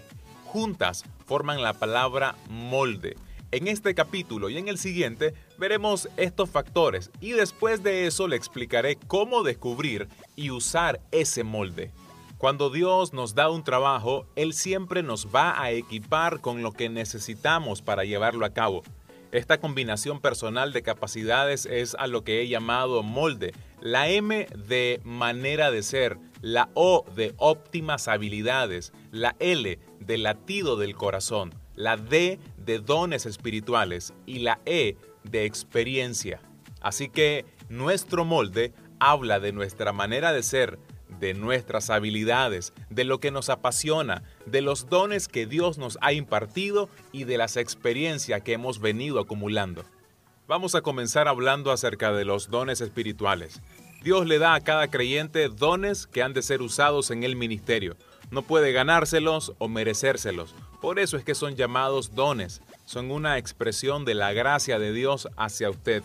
La Biblia dice, Cristo ha repartido generosamente sus dones a nosotros. Tampoco puede escoger los dones que le gustaría tener. Dios determina eso. Pablo explicó lo siguiente, el Espíritu Santo es el único que distribuye estos dones. Él solo decide qué don debería de tener cada persona. Y otro detalle importante en relación a este aspecto es que como a Dios le gusta la variedad, y Él quiere que seamos especiales, un mismo don no es dado a todos de la misma forma. Pero además, ningún individuo recibe todos los dones, porque si los tiene todo, no tendría necesidad de nadie y eso cancelaría el propósito de los dones, que es edificarnos y ayudarnos los unos a los otros. El segundo aspecto del que vamos a hablar es escuchar el latido de nuestro corazón. La Biblia usa el término corazón para describir el conjunto de deseos, esperanzas, intereses, ambiciones, sueños, etc. Su corazón representa la fuente de todas sus emociones, lo que le emociona hacer y lo que más le interesa. Hoy incluso usamos la palabra de esta manera cuando decimos te amo con todo mi corazón. La Biblia dice que así como un rostro se refleja en el agua, así el corazón refleja a la persona. Su corazón revela su verdadero yo, lo que usted verdaderamente es, no lo que otros piensan que usted es o lo que las circunstancias lo obligan a hacer. Su corazón determina por qué dice las cosas que dice, por qué siente como se siente y por qué se comporta como se comporta. Y otra palabra para corazón es pasión. Hay ciertos temas por los que sientes pasión y hay otros que no le hacen nada. Algunas experiencias lo prenden y captan su atención, mientras que otras lo apagan o lo aburren al extremo. Dios tenía un propósito al darle esos intereses natos. Su latido emocional es la segunda clave para entender su molde para servir. No ignore sus intereses, considere cómo pueden ser usados para la gloria de Dios. Hay una razón por la que le gusta mucho hacer estas cosas. Repetidamente la Biblia dice, sirvan al Señor con todo el corazón. Dios quiere que lo sirva apasionadamente, no de manera obligatoria. Son raras las personas que sobresalen porque hacen tareas que no disfrutan hacer o por las que no sienten pasión. Dios quiere usar sus intereses naturales para que le sirva a Él y a otros. Así que mi estimado amigo, no se conforme con solo lograr la buena vida, porque la buena vida definitivamente no es suficiente.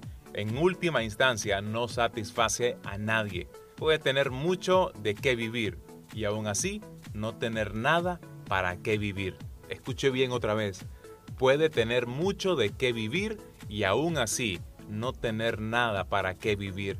Haga su objetivo la mejor vida, servir a Dios de una forma que exprese su corazón. Descubra lo que más le fascina hacer, lo que Dios le puso en su corazón para que haga, y después hágalo para su gloria.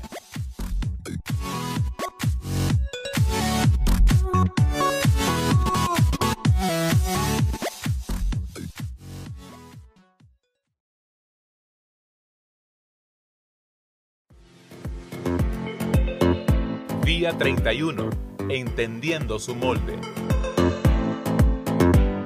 Me moldeaste de adentro para afuera, me formaste en el vientre de mi madre. Salmo 139, verso 13.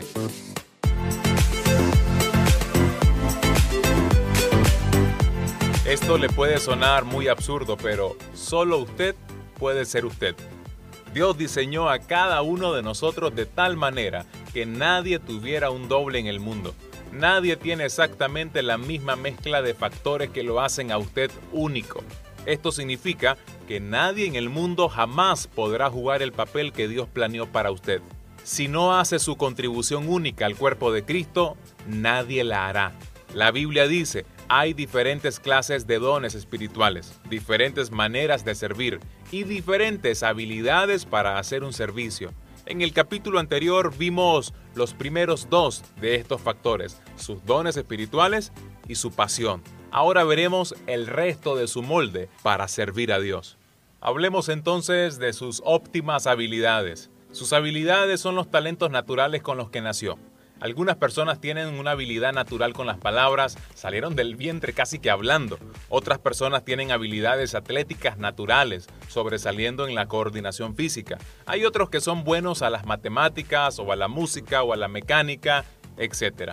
Cuando Dios quiso crear el tabernáculo y todo lo que conllevaba, Él proveyó artistas y artesanos moldeados con la destreza, habilidad y conocimiento de todo tipo de artesanías para hacer diseños artísticos y para hacer toda clase de artesanías. Eso dice la Biblia. En la actualidad, Dios todavía confiere estas mismas habilidades y miles de otras para que las personas le puedan servir con mucha claridad. Veamos algunos principios. Número 1. Todas nuestras habilidades vienen de Dios. Aún habilidades usadas para pecar son dadas por Dios solo que están siendo mal usadas o abusadas. Principio número 2. Toda habilidad puede ser usada para la gloria de Dios. Pablo dijo, cualquier cosa que hagan, háganlo todo para la gloria de Dios. Principio número 3. Lo que soy capaz de hacer es lo que Dios quiere verme hacer. Usted es la única persona en la tierra que puede usar sus habilidades. No hay nadie más que pueda jugar su papel porque no hay nadie que tenga el molde único que Dios le ha dado a usted. Y el otro factor del que vamos a hablar es nuestra manera de ser como parte del molde que hemos venido compartiendo. No nos damos cuenta qué únicos que verdaderamente que somos. Las moléculas del ADN se pueden combinar de infinitas maneras, pero las posibilidades de que esta combinación se repita, uff, eso sí es muy difícil. Mis estimados amigos, nuestra singularidad es evidentemente un hecho científico de la vida. Cuando Dios lo creó, Él rompió el molde. Nunca, escuche bien, nunca ha existido y nunca existirá alguien exactamente como usted. Es obvio que a Dios le gusta mucho la variedad.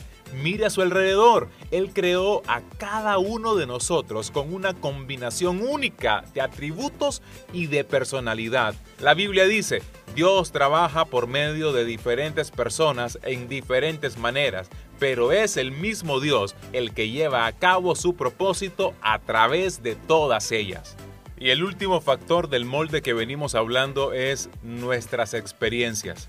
Usted ha sido moldeado también por las experiencias de la vida, la mayoría de las cuales estaban más allá de su control. Dios las permitió con el propósito de moldearlo. Al tratar de determinar su molde para servir a Dios, debería de examinar al menos seis claves de experiencias en su pasado. Número uno, experiencias familiares. ¿Qué aprendió a medida que crecía en su familia? Es una pregunta que todos tenemos que hacernos. Número 2. Experiencias educacionales. ¿Cuáles fueron sus materias preferidas en la escuela? Número 3. Experiencias vocacionales. ¿En qué trabajos ha sido más efectivo? ¿De cuáles ha disfrutado más? Número 4. Experiencias espirituales. ¿Cuáles han sido sus momentos más memorables con Dios?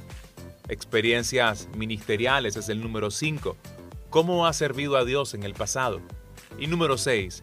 Experiencias dolorosas. ¿De qué problemas, heridas, espinas y tribulaciones ha aprendido algo? Esta última categoría, las experiencias dolorosas, es la que Dios más usa para prepararnos para el ministerio. Dios nunca desperdicia una herida. De hecho, su mayor ministerio probablemente surgirá de su mayor caída. ¿Quién podría ministrar mejor a los padres de un hijo discapacitado que otra pareja que tiene un hijo con la misma aflicción? ¿Quién podría ayudar mejor a un alcohólico a recuperarse que la persona que luchó contra ese demonio y se liberó? ¿Quién podría consolar mejor a una mujer cuyo marido la dejó por otra que la mujer que pasó por esa agonía? Dios permite intencionalmente que pase por experiencias dolorosas para equiparlo para su ministerio a otros.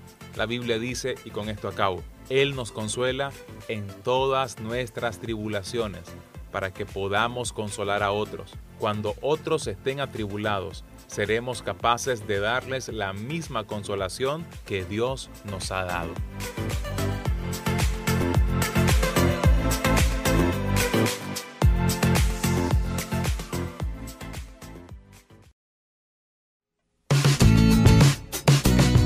Día 32.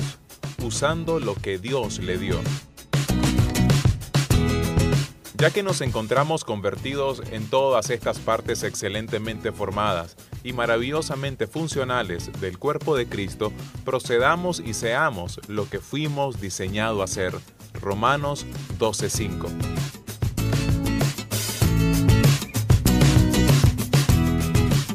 Hay un proverbio danés que dice lo siguiente, lo que eres es el regalo de Dios para ti, y lo que haces contigo mismo es tu regalo a Dios. Esto va a sonar muy obvio, pero Dios se merece lo mejor de usted. Él te moldeó para un propósito, y la expectativa de Él es que puedas sacar al máximo lo que Él te dio. Él no quiere que se preocupe por las habilidades que no tiene o que las codicie, más bien Él quiere que se concentre en los talentos que le ha dado para que los use. Cuando atenta a servir a Dios en maneras que no ha sido moldeado para servir, es como tratar de meter a fuerzas un peldaño cuadrado en un hoyo redondo. Es frustrante y produce resultados muy limitados. También desperdicia su tiempo, su talento y su energía. El mejor uso de su vida es servir a Dios con su molde. Para hacer esto, sin embargo, tienes que descubrir cuál es tu molde, aprender a aceptarlo y disfrutarlo, y luego desarrollarlo a su máximo potencial. Cuando tratamos este tipo de temas, la pregunta más común es ¿cómo descubro cuál es mi molde? La Biblia dice no actúen sin pensar, sino que traten de encontrar y hacer lo que sea que el Señor quiere que hagan. Y aquí quiero compartir algunos principios importantes. Número uno, empiece con una evaluación de sus dones espirituales y sus habilidades. Es decir, hágase una evaluación profunda y sincera para ver a qué es bueno y a qué no. Pablo aconsejó traten de tener una sana evaluación de sus capacidades. Haga una lista, pídale a otras personas que le den su opinión muy sincera. Dígales que está buscando la verdad, no que está tratando de que lo alaben. Los dones espirituales y las habilidades naturales siempre son confirmados por otros. Si piensa que ha sido dotado para ser un maestro o un cantante y nadie lo piensa así, adivine qué. Si quiere saber si tiene el don de liderazgo, mire detrás de usted. Si nadie lo está siguiendo, usted probablemente no es un líder. Así que hágase preguntas como estas. ¿Dónde he visto fruto en mi vida que otros han confirmado? ¿Dónde es que ya he tenido éxito? La mejor manera de descubrir sus dones espirituales y sus habilidades es experimentar en diferentes áreas de servicio. Yo hubiera podido haber tomado 100 cuestionarios de dones espirituales y de habilidades cuando era joven y nunca hubiera podido descubrir que fui dotado para enseñar, porque nunca lo había hecho. Fue solo después que comencé a aceptar las oportunidades para hablar que vi los resultados recibí la confirmación en otras personas y entendí que Dios me había dotado para hacer esto. Muchos libros tienen el proceso de descubrimiento al revés. Dicen, descubra sus dones espirituales y entonces sabrá qué ministerio está supuesto a hacer. En realidad funciona exactamente al revés. Simplemente empiece a servir, experimentando con diferentes ministerios y entonces vas a descubrir tus dones. Hasta que no estés realmente envuelto en servir, no vas a saber en qué eres bueno. Segundo principio, considere su corazón y su manera de ser, es decir, su personalidad. Paulo aconsejó esto. Hagan una cuidadosa exploración de quiénes son y del trabajo que se les ha dado, y después métanse de lleno en eso. Se lo repito una vez más, le va a ayudar oír la opinión de otros que lo conocen muy bien. Hágase estas preguntas. ¿Qué es lo que más disfruto hacer? ¿Cuándo es que me siento más vivo con alguna actividad? ¿Qué estoy haciendo cuando pierdo la noción del tiempo? ¿Me gusta la rutina o la variedad? O preguntas como estas, ¿prefiero servir en equipo o solo? ¿Soy introvertido o extrovertido? ¿Qué soy más, un pensador o un sentidor? ¿Qué me gusta más, competir o cooperar? Son preguntas válidas para ir descubriendo cuál es su molde. Tercer principio, examine sus experiencias y extraiga las lecciones que ha aprendido. Es decir, repase su pasado y piense en cómo lo ha moldeado. Las experiencias, mis amigos, que se olvidan, no sirven para nada. Esta es una buena razón para tener un diario espiritual. Presten atención a esto.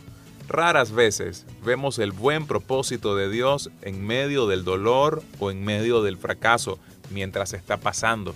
Cuando Jesús le lavó los pies a Pedro, él le dijo esto, no te das cuenta de lo que estoy haciendo ahora, pero más tarde lo entenderás. Solo después que vemos lo que pasó, entendemos cómo Dios determinó usar un problema para bien. Sacar las lecciones de las experiencias toma tiempo te recomiendo por tanto que apartes un fin de semana para tener un retiro de evaluación de la vida, en el que puedas hacer una pausa para ver cómo Dios ha trabajado en los diferentes momentos críticos de tu vida y para considerar cómo Él quiere usar esas experiencias para ayudar a otros. En los próximos capítulos vamos a continuar dando principios para lograr descubrir nuestro molde, pero para mientras permítanme cerrar con este consejo. Sea cual sea tu don, sea cual sea tu personalidad o tu talento, disfrútalo, porque no hay peor cosa que pensar que tenemos el don equivocado o desear un don distinto al que ya tengo. La vida fue diseñada de una manera tan perfecta y tan minuciosa que Dios no se equivocó.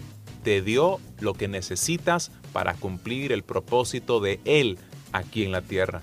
Así que disfruta tu don y aprende a servir a otros a través de él.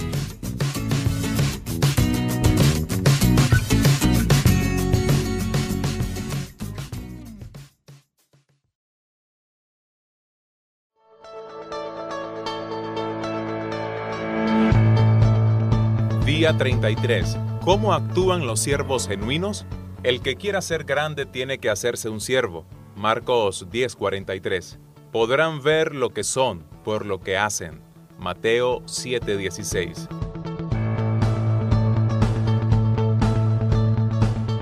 Servimos a Dios al servir a otros. Es un principio inalterable. El mundo define la grandeza en términos de poder, posesiones, prestigio y posición.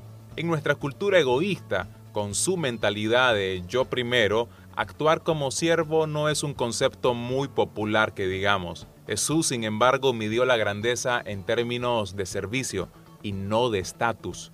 Dios determina la grandeza de usted por medio de cuánta gente sirve, no de cuánta gente le sirve. Observe un detalle interesante. Hay miles de libros que han sido escritos acerca del liderazgo, pero muy pocos acerca del servicio. Todos quieren ser líderes, nadie quiere ser siervo. Preferimos ser generales a soldados. Incluso los líderes cristianos quieren ser siervos líderes, no solo simples siervos. Pero para ser como Jesús, tienes que ser un siervo.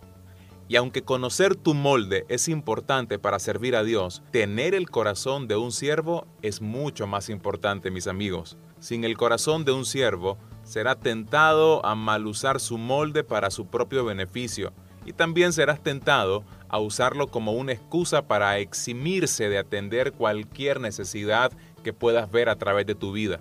A menudo Dios prueba nuestros corazones al pedirnos que sirvamos en maneras que no hemos sido moldeados si ves a un hombre que cae en una zanja, Dios espera que lo ayudes, no que digas, no tengo el don de misericordia o de servicio. Aunque pueda que no tengas el don para hacer una tarea en particular, puede que seas llamado a hacerla si no hay nadie con ese don en ese momento. Tu ministerio primario debe ser en el área de tu molde, pero tu servicio secundario es donde sea necesario en el momento oportuno. Tu molde revela tu ministerio pero tu corazón de siervo revela tu madurez. No es necesario tener un talento o un don especial para quedarse después de una reunión de iglesia para levantar la basura o doblar las sillas. Todo lo que se requiere es carácter. ¿Cómo sabe si tiene el corazón de un siervo? Jesús dijo, podrán ver lo que son por lo que hacen. Permítame compartir algunos puntos que nos van a ayudar a evaluarnos.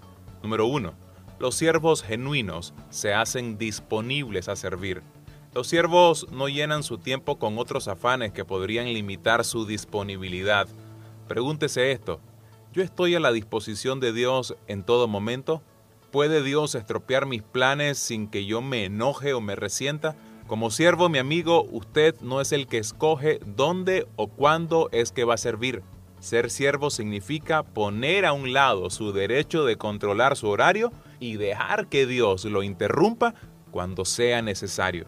Segundo punto, los siervos genuinos le prestan atención a las necesidades. Los siervos siempre están alerta buscando maneras de ayudar a otros. Cuando ven una necesidad, aprovechan la oportunidad para atenderla. Número 3. Los siervos genuinos hacen lo mejor que pueden con lo que tienen. Los siervos no dan excusas, no posponen nada y no esperan por mejores circunstancias. Los siervos nunca dicen uno de estos días o cuando tenga tiempo. No, ellos simplemente hacen lo que necesita ser hecho. La expectativa de Dios es que usted haga lo que pueda con lo que tenga, donde sea que esté. Cuarto punto, los siervos genuinos hacen toda tarea con igual dedicación.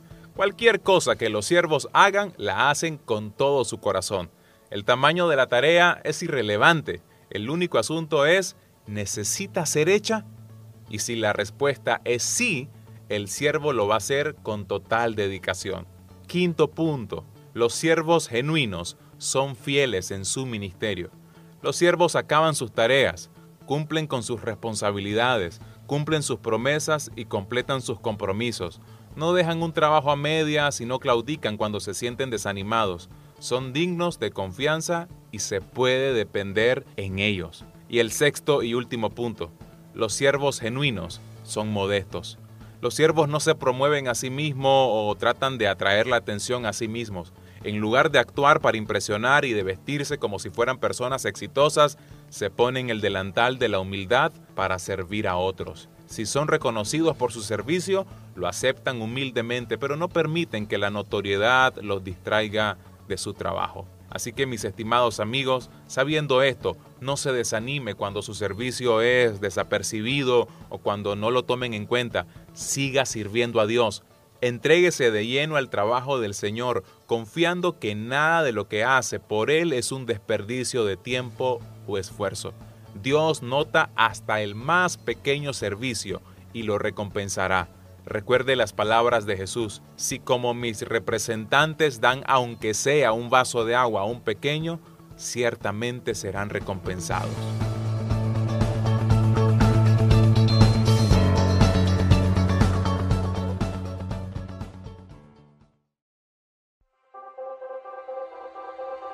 Día 34. Pensando como un siervo. Mi siervo Caleb piensa diferente y me sigue radicalmente. Números 14:24. Piensen en ustedes de la misma manera que Cristo Jesús pensó de sí. Filipenses 2, verso 5.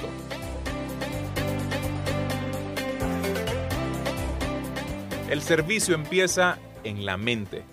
Ser siervo requiere un cambio mental, un cambio en la actitud.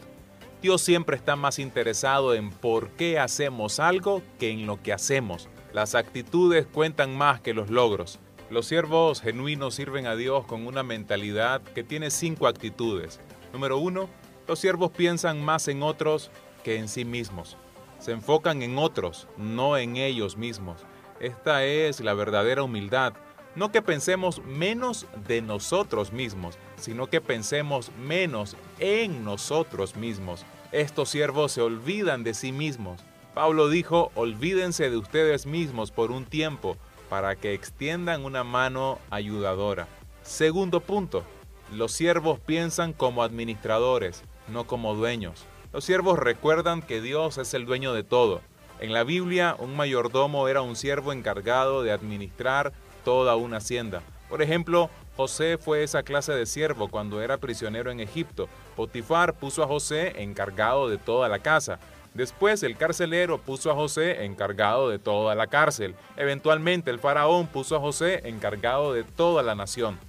El servicio y la administración van juntos. La Biblia dice, la cosa más importante que se requiere de tales siervos es que sean fieles a su dueño. ¿Cómo estás administrando los recursos que Dios te ha entregado? Tercer punto, los siervos piensan en su trabajo, no en lo que otros están haciendo. No se comparan, critican o compiten con otros siervos o ministerios. Están demasiado ocupados haciendo el trabajo que Dios les ha dado. La competencia entre los siervos de Dios es ilógica por muchas razones. Todos estamos en el mismo equipo. Nuestra meta es que Dios se vea bien, no nosotros mismos. Cuarto punto. Los siervos basan su identidad en Cristo porque recuerdan que son amados y aceptados mediante la gracia. Los siervos no tienen que probar lo que valen. Voluntariamente aceptan trabajos que gente insegura consideraría debajo de la dignidad de ellos. Uno de los ejemplos más profundos de servir con un autoconcepto seguro es cuando Jesús le lavó los pies a los discípulos. Lavar los pies era el equivalente a ser un lustrador de zapatos, un trabajo sin estatus para este sistema social pero Jesús sabía quién era y por lo tanto ese trabajo no afectó su concepto de sí mismo. La Biblia dice, Jesús sabía que el Padre había puesto todas las cosas bajo su poder y que había venido de Dios. Entonces se levantó de la cena, se quitó su manto y se ciñó una toalla a la cintura. Si va a ser un siervo, tiene que consolidar su identidad en Cristo. Solo las personas seguras de sí mismas pueden servir. Y el quinto y último punto, los siervos piensan en el ministerio como una oportunidad, no como una obligación. Disfrutan de ayudar a las personas, de satisfacer necesidades y de hacer su ministerio. Sirven al Señor con gozo. ¿Y por qué lo hacen con gozo? Porque aman a Dios, porque están agradecidos por su gracia, porque saben que servir es el mejor uso de la vida y porque saben que Dios ha prometido una recompensa. Jesús dijo, el Padre honrará y recompensará al que me sirve. Y Pablo hizo eco de esta misma idea cuando dijo, Él no olvidará lo duro que han trabajado por Él y cómo han mostrado a Él su amor al cuidar de otros cristianos. Imagínese qué pasaría si tan solo 10% de todos los cristianos en el mundo tomaran en serio su papel de siervos genuinos. Imagínese todo el bien que se podría hacer. ¿Estás dispuesto a ser una de esas personas? No importa cuál sea tu edad, Dios te usará si empiezas a actuar y a pensar como un siervo. Un famoso pensador dijo esto, las únicas personas felices son aquellas que han aprendido a cómo servir.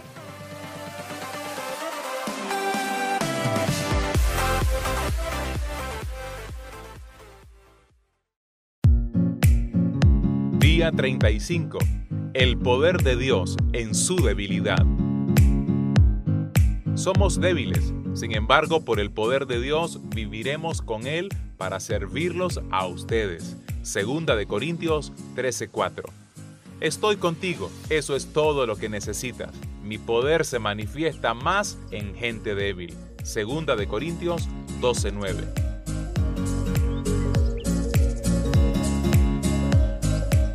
Dios se deleita en usar a las personas débiles. Suena extraño, pero es una verdad. Todos tenemos debilidades. De hecho, usted tiene su lista de defectos e imperfecciones físicas, emocionales, intelectuales y espirituales. Es probable que tengas circunstancias incontrolables que te debilitan, tales como limitaciones financieras o en las relaciones. El asunto más importante es qué hace con esas circunstancias.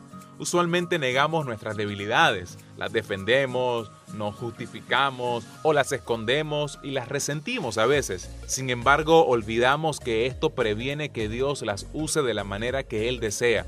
Dios tiene una perspectiva diferente de nuestras debilidades. Él dice esto, mis pensamientos y mis caminos son más elevados que los de ustedes. Pensamos que Dios solo quiere usar nuestras fortalezas, pero Él también quiere usar nuestras debilidades para su gloria. Ahora, para que esto ocurra, tenemos que seguir el modelo de Pablo. Punto número uno, admita sus debilidades, acepte sus imperfecciones, deje de pretender que lo tiene todo bajo control y sea franco con usted mismo. En lugar de vivir en negación o de dar excusas, tómese el tiempo para identificar sus debilidades personales si quiere que Dios lo use, tiene que saber quién es Dios y tiene que saber quién es usted. Muchos cristianos, especialmente los líderes, se olvidan de la segunda verdad. Segundo punto, conténtese con sus debilidades. Pablo dijo, estoy alegre de gloriarme en mis debilidades, para que el poder de Cristo trabaje por medio de mí. Como sé que todo esto es para el bien de Cristo, estoy muy contento con mis debilidades. A primera vista esto no tiene sentido porque lo que queremos es ser libres de nuestras debilidades, no estamos contentos con ellas. Pero estar contento es una expresión de fe en la bondad de Dios. Lo que dice es, Dios, creo que me amas y creo que sabes que es lo mejor para mí. Hay otro punto que es muy importante y se lo quiero compartir. Comparta francamente sus debilidades. El ministerio comienza con la vulnerabilidad. Escuche esto. Cuanto más baje su guardia y se quite su máscara y comparta sus luchas, Dios será más capaz de usarlo para servir a otros. Pablo modeló la vulnerabilidad en todas sus cartas. Él compartió abiertamente, y escuchen esto, sus fracasos. Cuando quiero hacer el bien, no lo hago. Y cuando trato de no hacer el mal, de todas maneras lo hago. Pero además, Pablo compartió sus sentimientos. Les he dicho todos mis sentimientos, dice en una parte de sus cartas. También habló acerca de sus frustraciones, pero también Pablo compartió sus temores. Por supuesto que ser vulnerable es un riesgo y de eso estamos claros. Puede ser aterrador bajar tus defensas y abrir tu vida a otros, pero cuando revelas tus fracasos, tus sentimientos, tus frustraciones o tus temores, yo sé que te estás arriesgando a que te rechacen, pero los beneficios hacen que valga la pena el riesgo. La vulnerabilidad es emocionalmente liberadora. Abrirse le quita el estrés, neutraliza los temores y es el primer paso para la libertad. Por eso va a ser clave que usted sea crudamente honesto. Desnude su alma, desnude su corazón. ¿Es un riesgo? Sí, es un gran riesgo, pero también es una enorme oportunidad para poder ser usado para la gloria y la honra de Dios.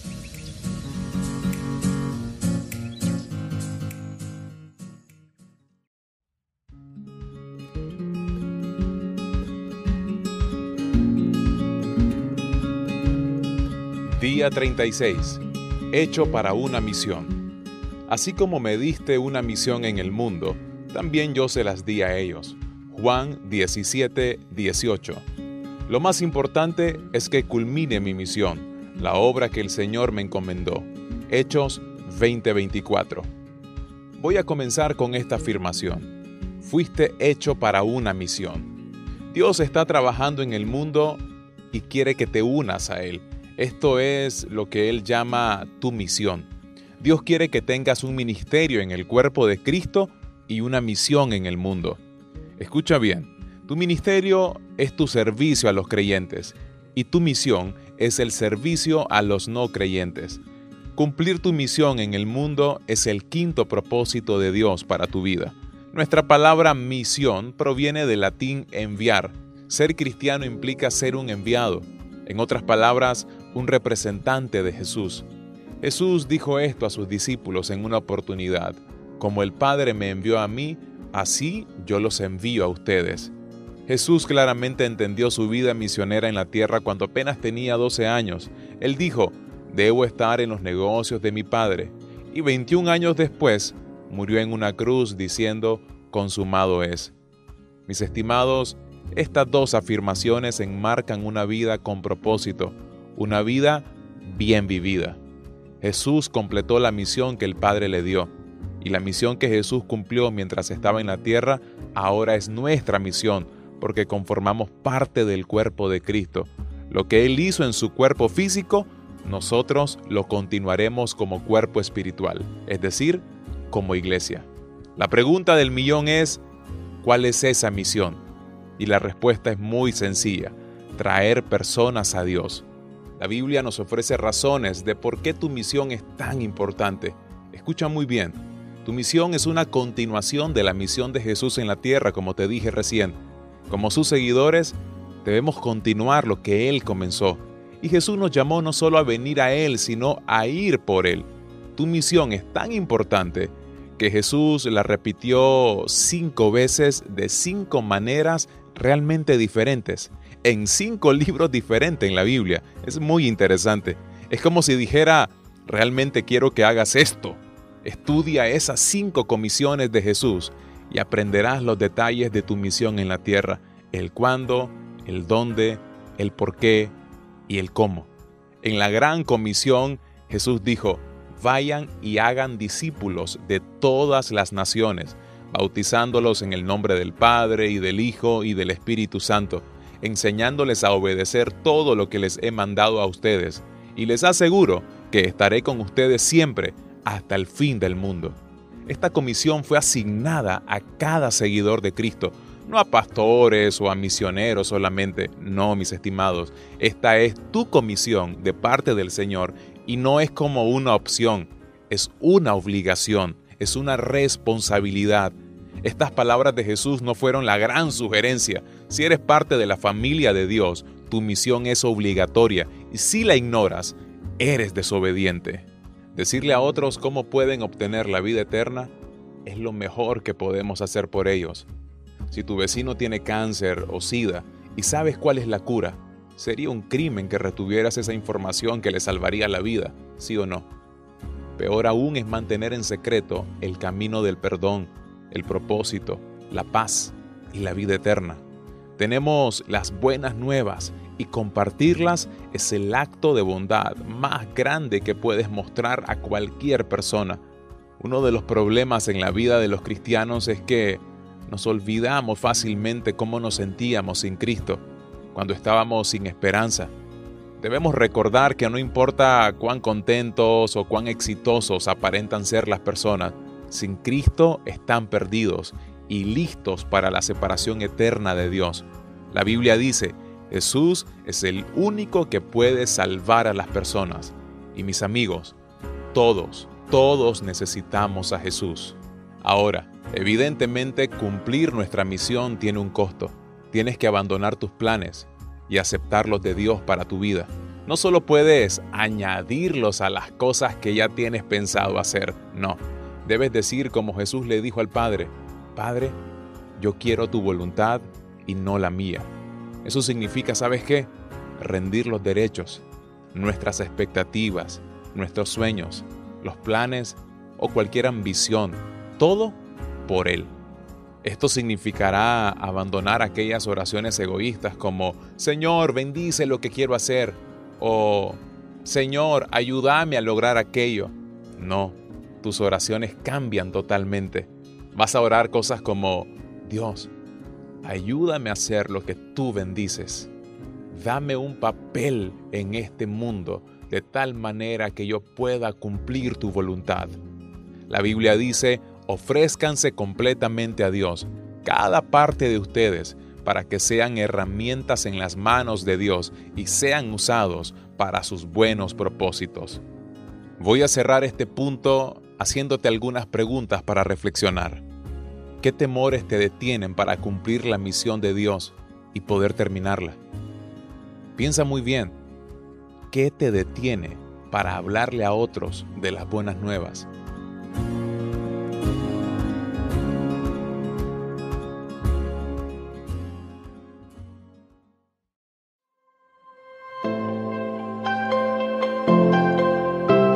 Día 37. Comparte el mensaje de tu vida. Quienes creen en el Hijo de Dios tienen el testimonio de Dios en ellos. Primera de Juan 5:10. Dios te ha dado un mensaje de vida para compartir y puede que no lo veas de esa forma, pero no deja de ser una verdad. Cuando te conviertes en creyente, también llegas a ser un mensajero de Dios. Él quiere hablarle al mundo por medio de ti Pablo dijo en una de sus cartas, hablamos la verdad ante Dios como mensajeros de Dios. Y puede que pienses de que no tienes nada que compartir y es una razón por la que te mantienes en silencio. Sin embargo, mi amigo, mi amiga, tienes un sinnúmero de experiencias que Dios quiere que uses para traer a otros a la familia divina. La Biblia nos dice, quienes creen en el Hijo de Dios tienen el testimonio de Dios en ellos. Tu mensaje de vida consta de cuatro partes. Escucha muy bien esto. Tu testimonio es una parte. Tus lecciones de vida es otra parte. Tus pasiones divinas es otra parte. Y también tienes las buenas nuevas. Tu mensaje de vida incluye tu testimonio. Es decir, tu testimonio es la historia de cómo Cristo marcó una diferencia en tu vida Pedro nos dijo que fuimos escogidos por Dios para hacer su trabajo y hablar de Él, decirles a otros de la diferencia entre la noche y el día que Él hizo para nosotros. Esta es la esencia del testimonio, compartir tus experiencias personales con respecto al Señor. Compartir tu testimonio es parte esencial de tu misión en la tierra, ya que es único, no hay nadie que tenga una historia similar a la tuya, por eso es importante contarla. Solo tú puedes compartirla. Si no hablas de ella, se habrá perdido para siempre. Y puede que no seas un erudito en la Biblia, sin embargo, eres la autoridad en tu vida. Y es difícil arguir con una experiencia personal. Tu testimonio personal es mucho más eficaz que un sermón. Porque los no creyentes, seamos honestos, en algunos casos ven a los pastores como vendedores profesionales pero verte como un cliente satisfecho, por llamarlo de alguna forma, oh, eso da mucha más seguridad y por supuesto mucho más credibilidad. Es interesante, pero Pablo usó su testimonio en seis ocasiones diferentes para compartir el Evangelio en vez de citar las Escrituras. La Biblia dice, estén siempre preparados para responder a todo el que les pida razón de la esperanza que hay en ustedes, pero háganlo con gentileza y respeto. La mejor manera de estar listos es escribiendo tu testimonio y memorizando los puntos principales. Escucha bien este consejo porque me parece que va a ser de mucho valor para cuando tengan la oportunidad de compartir las experiencias de Dios. Divídelo en cuatro partes. Número uno, ¿cómo era mi vida antes de conocer a Jesús? Número dos, ¿Cómo supe que necesitaba a Jesús? Número 3. ¿Cómo rendí mi vida a Jesús? Y número 4, la diferencia que Jesús ha hecho en mi vida desde que lo recibí como mi Señor y mi Salvador. Por supuesto, tienes muchos otros testimonios aparte de tu historia de salvación. Tienes una experiencia en la que Dios te ha ayudado de seguro, otra en la que te ha sanado, te ha sacado de problemas, de circunstancias desafiantes, etc. Sin embargo, la mejor de todas las historias es aquella donde Dios nos ha salvado. Y esa, mi estimado, es la que tiene que ser contada. Así que tan pronto como conozcas a una persona que no conoce de Cristo, debes orar por ella. No significa que te acerques, le impongas las manos y que la otra persona se entere. No, significa que tienes que aprender a interceder en el secreto, en tu intimidad, para que Dios alcance a esa persona. Tan pronto como sepas que hay una persona en tu comunidad que no pertenece a la familia de Dios, tu iglesia deberá alcanzarla si ésta no lo hace, si tú no lo haces, es como que si le dijeras al mundo, puedes irte al infierno, igual no me importa. Pregunta para reflexionar y cerrar, ¿qué estás dispuesto a hacer para que las personas que conoces vayan al cielo? ¿Las invitas a la iglesia? ¿Compartes tu historia? ¿Les das un libro? ¿Los invitas a comer? ¿Oras por ellos? Tu campo misionero está mucho más cerca de lo que crees.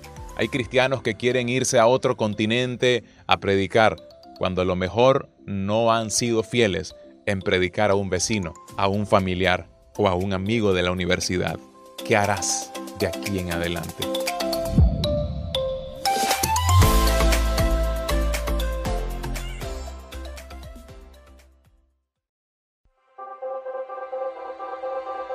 Día 38 conviértete en un cristiano de clase mundial.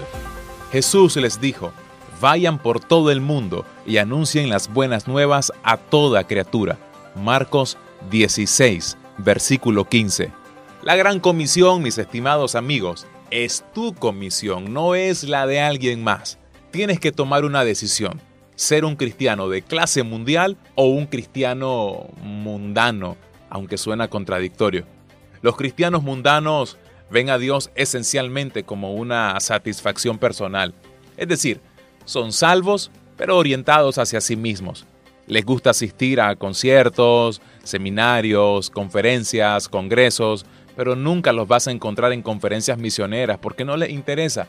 Sus oraciones se enfocan en sus propias necesidades, en bendiciones y alegrías. Es una fe tipo yo primero. Se preguntan, ¿cómo puede Dios hacer mi vida más cómoda? quieren usar a Dios para sus propósitos más que ser usados para los propósitos de Él. En contraste, los cristianos comprometidos fueron salvados y creados para una misión. Están ansiosos por recibir una asignación particular y se emocionan con el privilegio de ser usados por Dios. Los verdaderos cristianos, mis amigos, son las únicas personas que viven a plenitud en este planeta. Su gozo, su confianza y entusiasmo son tan contagiosos ¿Saben por qué? Se levantan cada mañana esperando que Dios trabaje a través de ellos en muchas formas. Dios te invita a participar en la causa más grande, más extensa, más diversa y más importante en la historia. ¿Sabes cuál es? El reino de los cielos. ¿Cómo pensar como un verdadero cristiano? Bueno, habrá que dejar de pensar en uno mismo y pensar en los demás.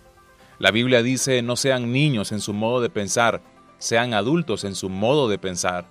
Este es el primer paso para convertirse en un cristiano de clase mundial. Los niños solo piensan en sí mismos. Cuando crecen, piensan en otros. Por supuesto, este cambio es difícil porque somos absorbentes por naturaleza y casi toda la propaganda nos anima a pensar en nosotros mismos.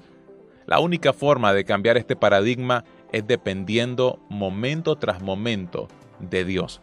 Afortunadamente, él no nos deja luchar por nuestra propia cuenta. Dios nos ha dado su espíritu. Por eso es que no pensamos de la misma manera que las personas de este mundo piensan.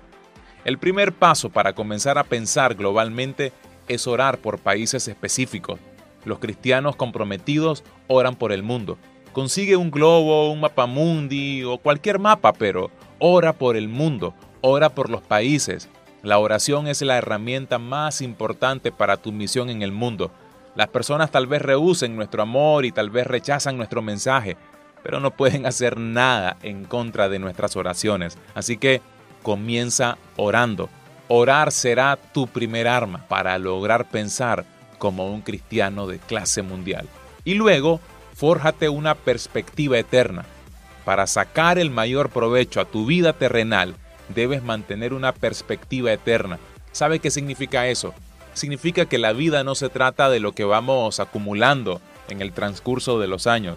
La vida se trata de lo que vamos haciendo por el Señor. Y eso, mi estimado, tiene valor eterno. Por eso se lo repito, mantenga una perspectiva acerca de la eternidad. La gran comisión es tu comisión y hacer tu parte es el secreto para vivir una vida significativa. Recuerda este versículo, envíanos al mundo con las nuevas de tu poder salvador y tu plan eterno para la humanidad. Salmos 67.2. Pregunta para pensar, ¿qué pasos puedo dar para involucrarme en una experiencia misionera breve, pero que será trascendental?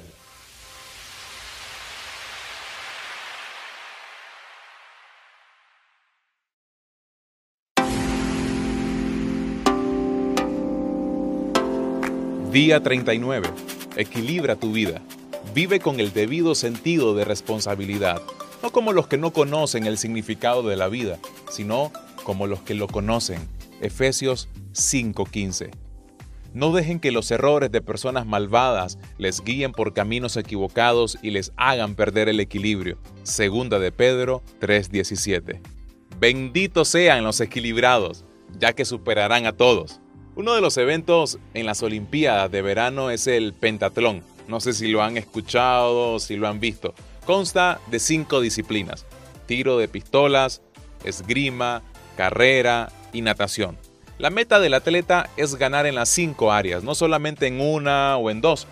Tu vida es más o menos como eso, un pentatlón de cinco propósitos, y debes mantenerlos en balance, pero se resumen en el gran mandamiento y la gran comisión de Jesús. Número 1. Ama a Dios con todo tu corazón. Fuiste planeado para agradar a Dios, así que tu propósito es amar a Dios. Número 2. Ama a tu prójimo como a ti mismo. Fuiste formado para servir, así que tu propósito es mostrarle amor a los demás por medio de tu ministerio. Número 3. Ve y haz discípulos. Fuiste hecho para una misión, así que tu propósito es compartir el mensaje de Dios por medio del evangelismo. Número 4. Bautizándolos en el nombre del Padre, del Hijo, etc. Fuiste hecho, mi estimado amigo y amiga, para la familia de Dios. Así que tu propósito es identificarte con tu iglesia por medio del compañerismo. Y número 5, enseñándoles a hacer todas las cosas. Recuerdan, fuiste creado para llegar a ser como Cristo. Así que tu propósito es crecer en madurez por medio del discipulado. La mejor manera de equilibrar los cinco propósitos en tu vida es evaluándote periódicamente. Dios le da un alto valor al hábito de la autoevaluación, aunque no lo creas. Por lo menos cinco veces en la escritura se nos dice que probemos y examinemos nuestra salud espiritual. Por ejemplo, la Biblia dice, examínense para ver si están en la fe. Si fallas en el examen, haz algo al respecto. Trata de corregir las cosas que tal vez vos mismo has descubierto que no están bien. Para mantener tu salud física, necesitas revisiones periódicas con un doctor, ¿sí o no? Para tu salud espiritual requieres un chequeo ordinario de los cinco signos vitales. Adoración, compañerismo, crecimiento en carácter, ministerio y misión. El profeta Jeremías aconsejó lo siguiente, hagamos un examen de conciencia y volvamos al camino del Señor. Vuelvo otra vez a los signos vitales que tenemos que estar evaluando. Piensa muy bien en esto. Adoración. ¿Hace cuánto que no paso tiempo en intimidad con el Señor? El no pasar tiempo en intimidad con el Señor hará que mi vida pierda el equilibrio. Número 2. Compañerismo. ¿Qué tan conectado estoy con una iglesia local? Va a ser muy importante, mi estimada y mi estimado, que usted no solamente vaya a una iglesia, sino que esté conectado con esa iglesia. Porque no se trata de congregarse, sino se trata de ser parte de una familia de fe. Número 3. Crecimiento en carácter. ¿Qué tanto ha cambiado en los últimos años? ¿Cristo en su vida ha provocado algunos cambios en su carácter? Antes usted tal vez era muy enojado y hoy ha aprendido a soportar, a ser paciente, a tener mayor mansedumbre, templanza, etc. Número 4. Ministerio. ¿En qué área de servicio usted está conectado? Va a ser muy importante que recuerde de que mi salud espiritual está muy enlazada con mi área de servicio. Si yo no estoy sirviendo, difícilmente tendré una vida equilibrada. Y número 5, mi misión. ¿Con qué estoy comprometido en la vida? Estas preguntas nos van a ayudar a descubrir si realmente tenemos una vida equilibrada. Mi estimado amigo y amiga, yo quiero animarle antes de cerrar este capítulo. Tiene que mantener conscientemente, intencionalmente, una vida equilibrada en los principios de la palabra del Señor, para que usted le pueda dar gloria a Dios. Porque recuerde que la vida, todo, absolutamente todo se trata de darle gloria al Señor.